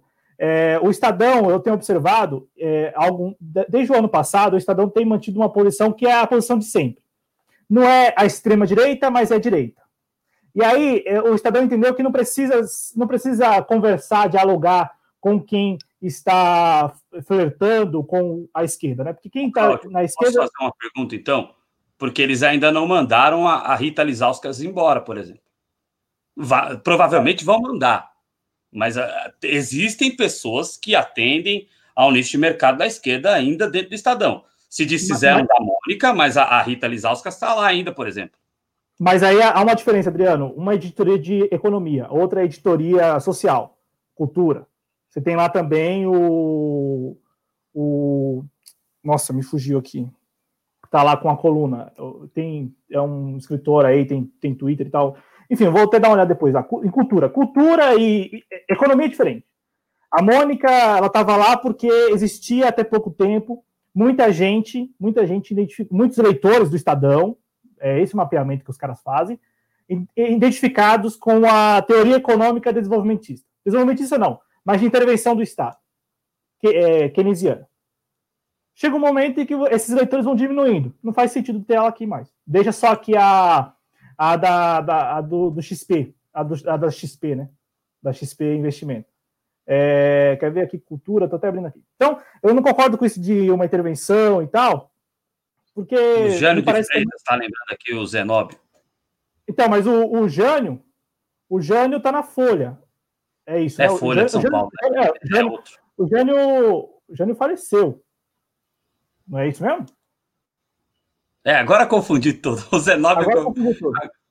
Ah, vamos, vamos não, seguir. Tá, vamos tá, vivo, tá, vivo, tá vivo, tá vivo, tá vivo. Vamos, vamos, vamos matar ninguém aqui, não. É, tá vivo. Tá é, Milton Neves é que tem o costume de matar as pessoas. Tá vivo. É, não, tá, tá vivo, tá vivo. Eu tô confundindo tudo porque já passou de duas horas de live e a gente começa a falar bobagem, né? É, falar bobagem assim, né? Começa a errar mais, né? É, mas aqui, ó, tô aqui na, na, na, na, na, na nas colunas do Estadão, na, nas colunas do Estadão, por exemplo, tá lá o. Cadê, cadê aqui? Tá lá o Sérgio Augusto, tá lá. Ah, o Marcelo Rubens Paiva. Marcelo Rubens ah, Paiva. Sim, é. O Entendeu? Mas é cultura. É, é, cultura. Agora, na economia, não. O, o, jornal entendeu que os leitores que. É, é foi o Rossi, verdade. Obrigado, Zenob. É, da Folha. É, o, o Estadão entendeu que o, o, número de leitores que se identificam com a política keynesiana, se é que é a, a política econômica que a Mônica defende, Diminuiu? Tchau. Tchau. Você não tem mais o que fazer aqui. Acabou. Não é isso. A, a mesma coisa vale para a Folha, nessa tentativa já, já aí de 30 anos, né, de ser um jornal plural. Então você tem lá esses colunistas extremamente de, de direita, ou que se colocam à direita, como o Alexandre Schwartzman lá, que é um cara assim, que tem umas posições extremamente assim muito particulares para vender, não para vender jornal, né? Para ter bastante leitura. Hum. E também tem agora o Guilherme Boulos. Aí, eu, eu aqui tenho a minha opinião. A minha opinião é: se o cara, o que, que é? É para vida ou é discurso? É, é, é, discurso. Então vamos ser colunista da Folha. Ah, é para vida. Não seja, não seja colunista da Folha. Por quê? Porque Folha, Estadão e qualquer outro jornal representa a mídia corporativa representa exatamente os interesses que você, no discurso, diz ser contra.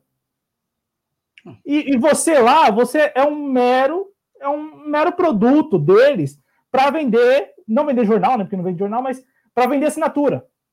O Haddad estava lá fazendo isso, porque a, os colunistas da Folha, né? A, a, os colunistas da Folha, as colunas da Folha, elas não são abertas. Então vamos lá, eu sou jornalista independente ou eu sou de esquerda.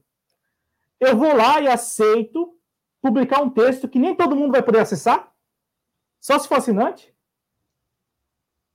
Entendeu?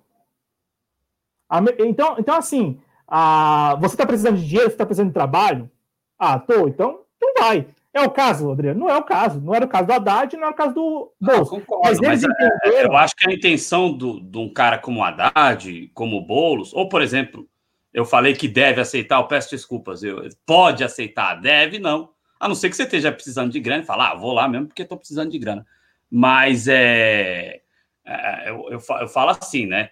Quando você entra para um veículo de mídia corporativa e, e, e, atende ao nosso nicho de mercado, não só o nosso, o nosso nicho de mercado, ou de nicho de mercado, não queria falar isso, mas que é efetivamente, mas o nosso nicho de ideologia, vai, nosso nicho ideológico outras pessoas que não são do nosso lixo ideológico podem avaliar é, com maior alcance aquilo que a gente está falando. Ou, ou, também isso, não. Não, não, não. Eu, eu particularmente, Adriano, assim, acho que você tem sua opinião. Eu, tenho, eu, claro. eu não, não consigo enxergar essa forma, porque na prática, na prática, o que, que acontece? O Fernando Haddad conseguiu mais apoiadores no tempo que esteve publicando colunas na Folha de São Paulo?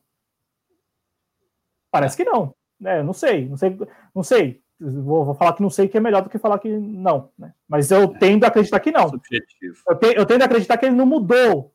Se a ideia era essa, mudar, ele não mudou a opinião de muitas pessoas.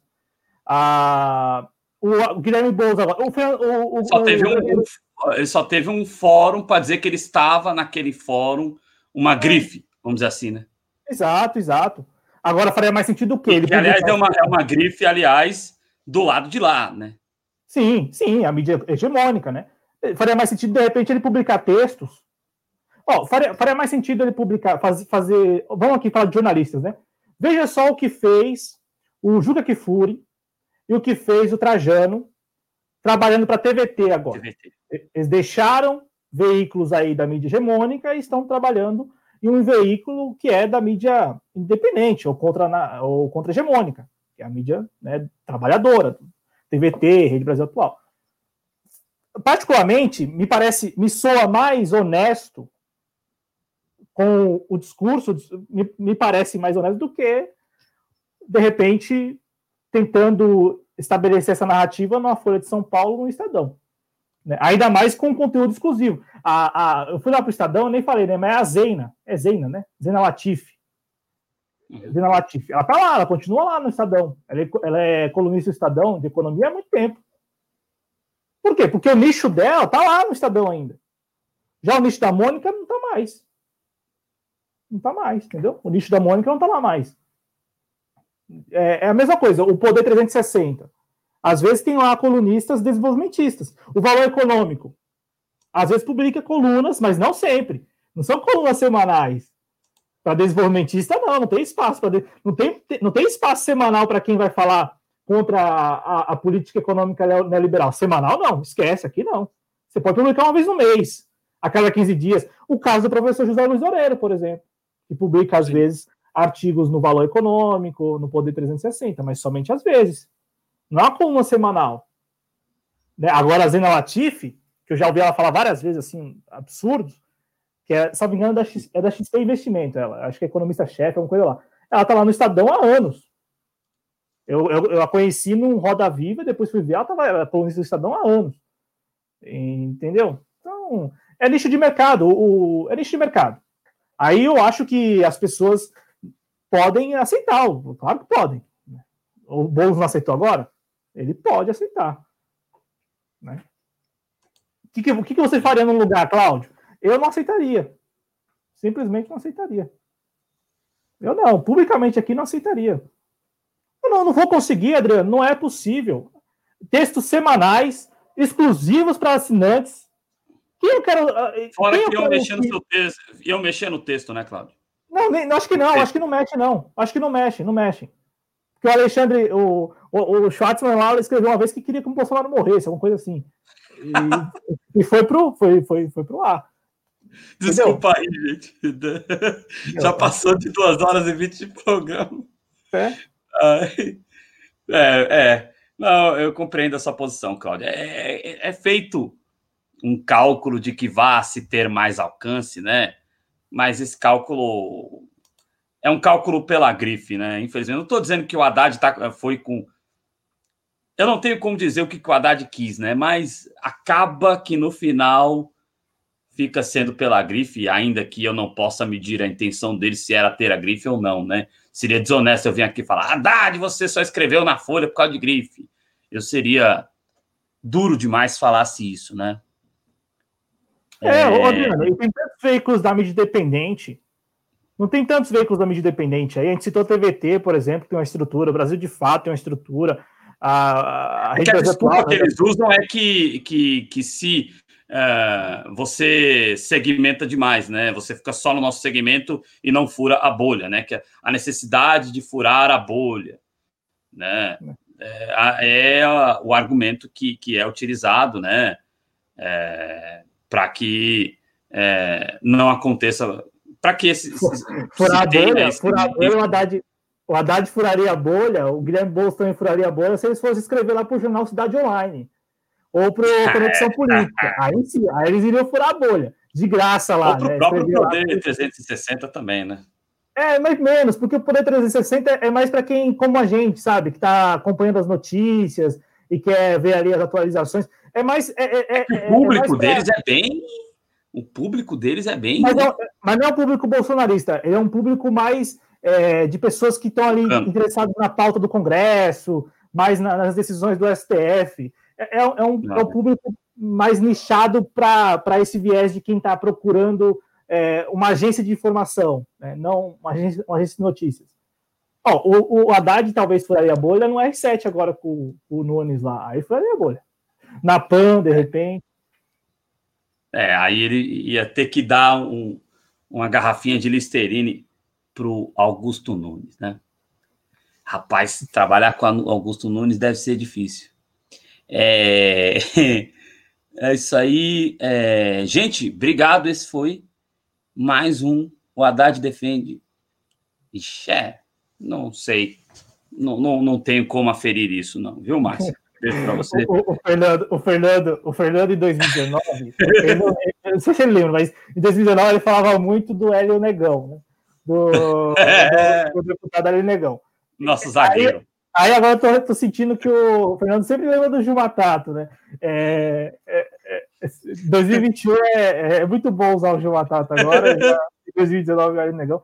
Mas é assim, minha opinião é essa, assim. Eu particularmente não aceitaria, né? Tô sendo bem arrogante agora. Não aceitaria, não. Não aceitaria porque, é, sério, não, não, não acho. Não acho que para a vida, para.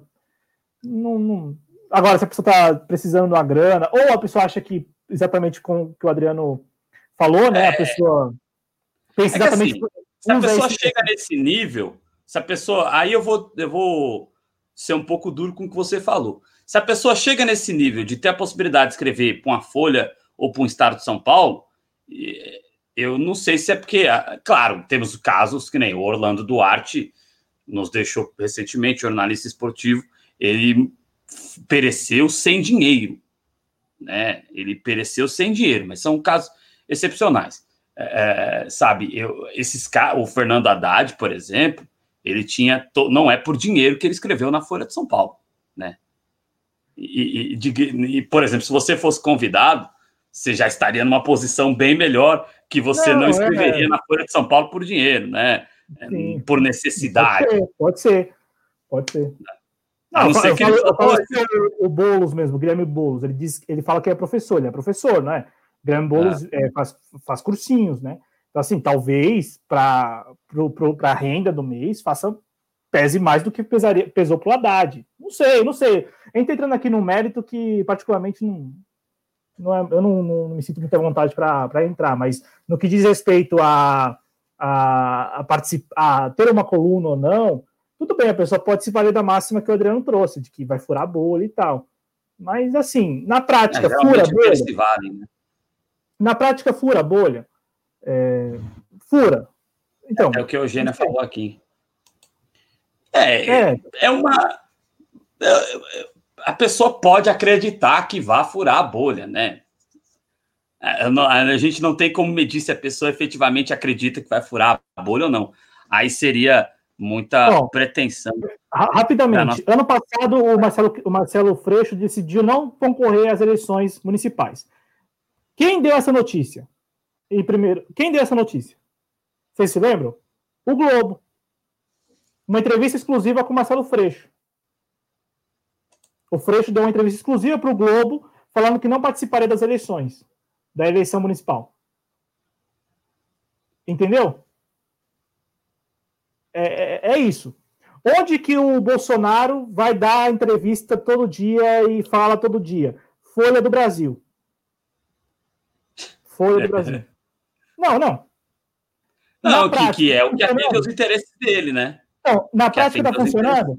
Na prática está funcionando? Funciona. A mensagem chega para as pessoas comuns. Sim. Veja o que aconteceu com aquele é, verfímugo, é, verfímugo, não é isso? Mer, o... Vermífugo. Vermífugo. Obrigado, Adriano. Como é o nome dele? Você sabe o nome desse vermífugo aí? Ah, agora eu me esqueci. É, deixa eu ver se eu pesquiso aqui, acho. É. é o, o, o ivermes, iver, ivermectina. Ivermectina. Isso, ivermectina. Ivermectina. O vermífugo ivermectina. Veja só o que aconteceu. O que, que deu essa semana? É, Comercialização de ivermectina cresce 466% em 2020. É, quem, quem, quem, quem, recomendou? Foi o médico? Foi o médico que, que, que, orientou? Não, foi o Bolsonaro, foi o médico Bolsonaro. Ele tem os parça dono de, de laboratório, né? Não, não, não, não, não, Mas o que, o que eu tô falando aqui é. Chegou para as pessoas como isso? Que elas tinham que tomar ivermectina. Como que chegou para elas é. isso? O Bolsonaro não. Anitta, WhatsApp. cara. Os caras queriam tomar Anitta. É claro que em muitos momentos. Deixa pra. né, o, o ivermectina e Anitta. Tá então, assim, eu trouxe o caso do, do, exemplo aqui do Freixo, porque de repente, já que ele é do pessoal de esquerda, por que não dar uma exclusiva para o Brasil de fato? Falar que ele não vai participar por essa razão e essa. Não, vai no Globo.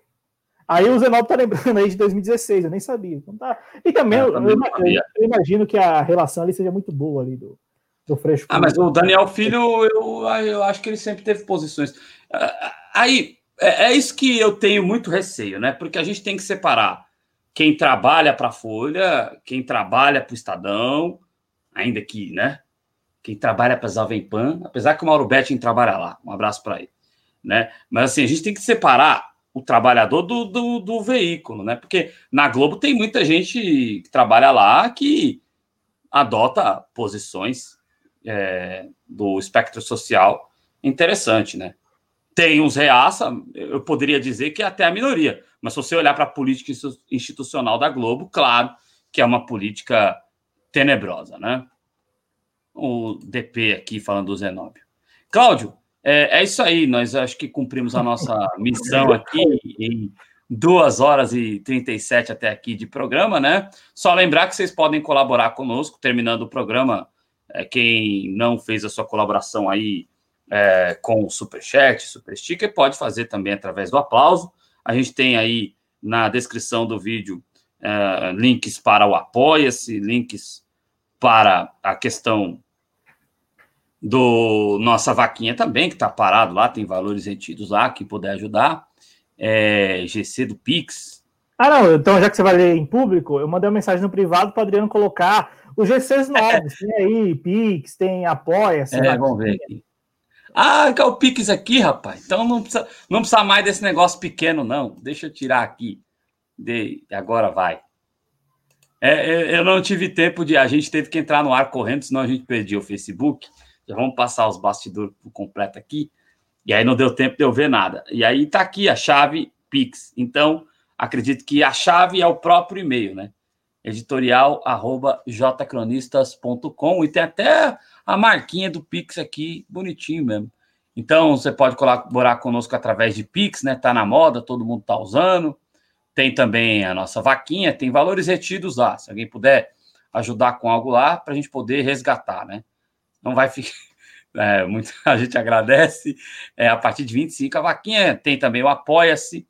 É, e também você pode ajudar se tornando membro, né? É, e também através das contas bancárias, né? Quem Agora, com o Pix, né, as contas bancárias é mais para quem tem conta nos bancos, né? Econo, Caixa Econômica. E quem for depositar também, né? Quem for depositar. É, e quem já estiver depositando lá, quiser mandar uma coisa para nós, né? Então, é mais nesse sentido aqui. Acho que os bancos até não estão mais aqui. Não, mas não eles continuam né, na descrição do vídeo aí. Os bancos, os bancos já ficaram, né? Oh, vocês me tiraram do GC! né? Mas é, ainda estão, ainda estão na descrição do vídeo, né, Claudio? Vão ficar, Sim. porque as pessoas podem ainda fazer o, os depósitos através lá. Então tem várias maneiras de você colaborar conosco, tá bom? É, amanhã às sete da noite é o primeiro clube da esquerda do ano de 2021 ou de 2001, como disse o Caetano Veloso. É, e o nosso convidado será o professor Guilherme Rovs, que tem o seu canal, ele é gaúcho, tem lá o seu canal, é, é excelente. A gente vai ter a possibilidade de receber ele aqui amanhã, às 19 horas. Agradecendo a todos que estiveram conosco também, agradecer o Moacir, que tinha feito a contribuição, agradecer a Roberta também, que faz contribuição, a voz já está indo embora, então é melhor a gente chegar ao final aqui do nosso programa. Cláudio, muito obrigado. Mais um sábado, a gente aqui no Redação JC, agora em 2021. Valeu, Adriano. Valeu aos nossos espectadores. Desejo muita saúde, muita paz aí, até porque este ainda é o, pessoal aprovou a renda mínima lá em Belém. É, isso aí é do outro programa, deixa eu tirar aqui. É, do outro programa. É, isso aí foi é, ontem. Foi ontem no Informa, então se você não está sabendo de nada da, da renda mínima. Vá é, lá assistir. É, da sabendo de nada, tá lá o programa JC Informa, que é o nosso novo programa de segunda a sexta, né? Então, segunda a sexta você está em casa, tá sem fazer nada aí, quer assistir o nosso programa, tem aqui de segunda a sexta às 21 horas. Só se você não estiver fazendo nada, se estiver assistindo uma série, lendo um livro, a gente recomenda que continue assistindo série. É, ou então, se você é um cara de sorte, tem uma namorada que é do outro lado, né, Cláudio? É, né? aí também. Se você tem uma namorada que é do outro lado, aí você. Porque aí você vê se o namoro vai terminar, né? Que aí você assiste na cara dela, ou então você apresenta um programa como esse, olha eu me complicando. E aí você pode ser que o seu relacionamento termine, ou pode ser que você consiga alguma coisa é, de É, não, não, mas, mas o que a gente está recomendando é de segunda a sexta, JC informa sempre na faixa das 21 horas, né? Então, ali 21 horas, chega aqui, deixa o like, deixa o boa noite, quiser participar dos temas e tal, acho muito legal quando todo mundo participa, manda opinião, mesmo que divergente. Este espaço aqui, ele permite, tá? Tem, tem canais aí que não, que é uma prática, né? Não permitir a divergência. Aqui tem a divergência, é importante que vocês expressem a divergência de vocês.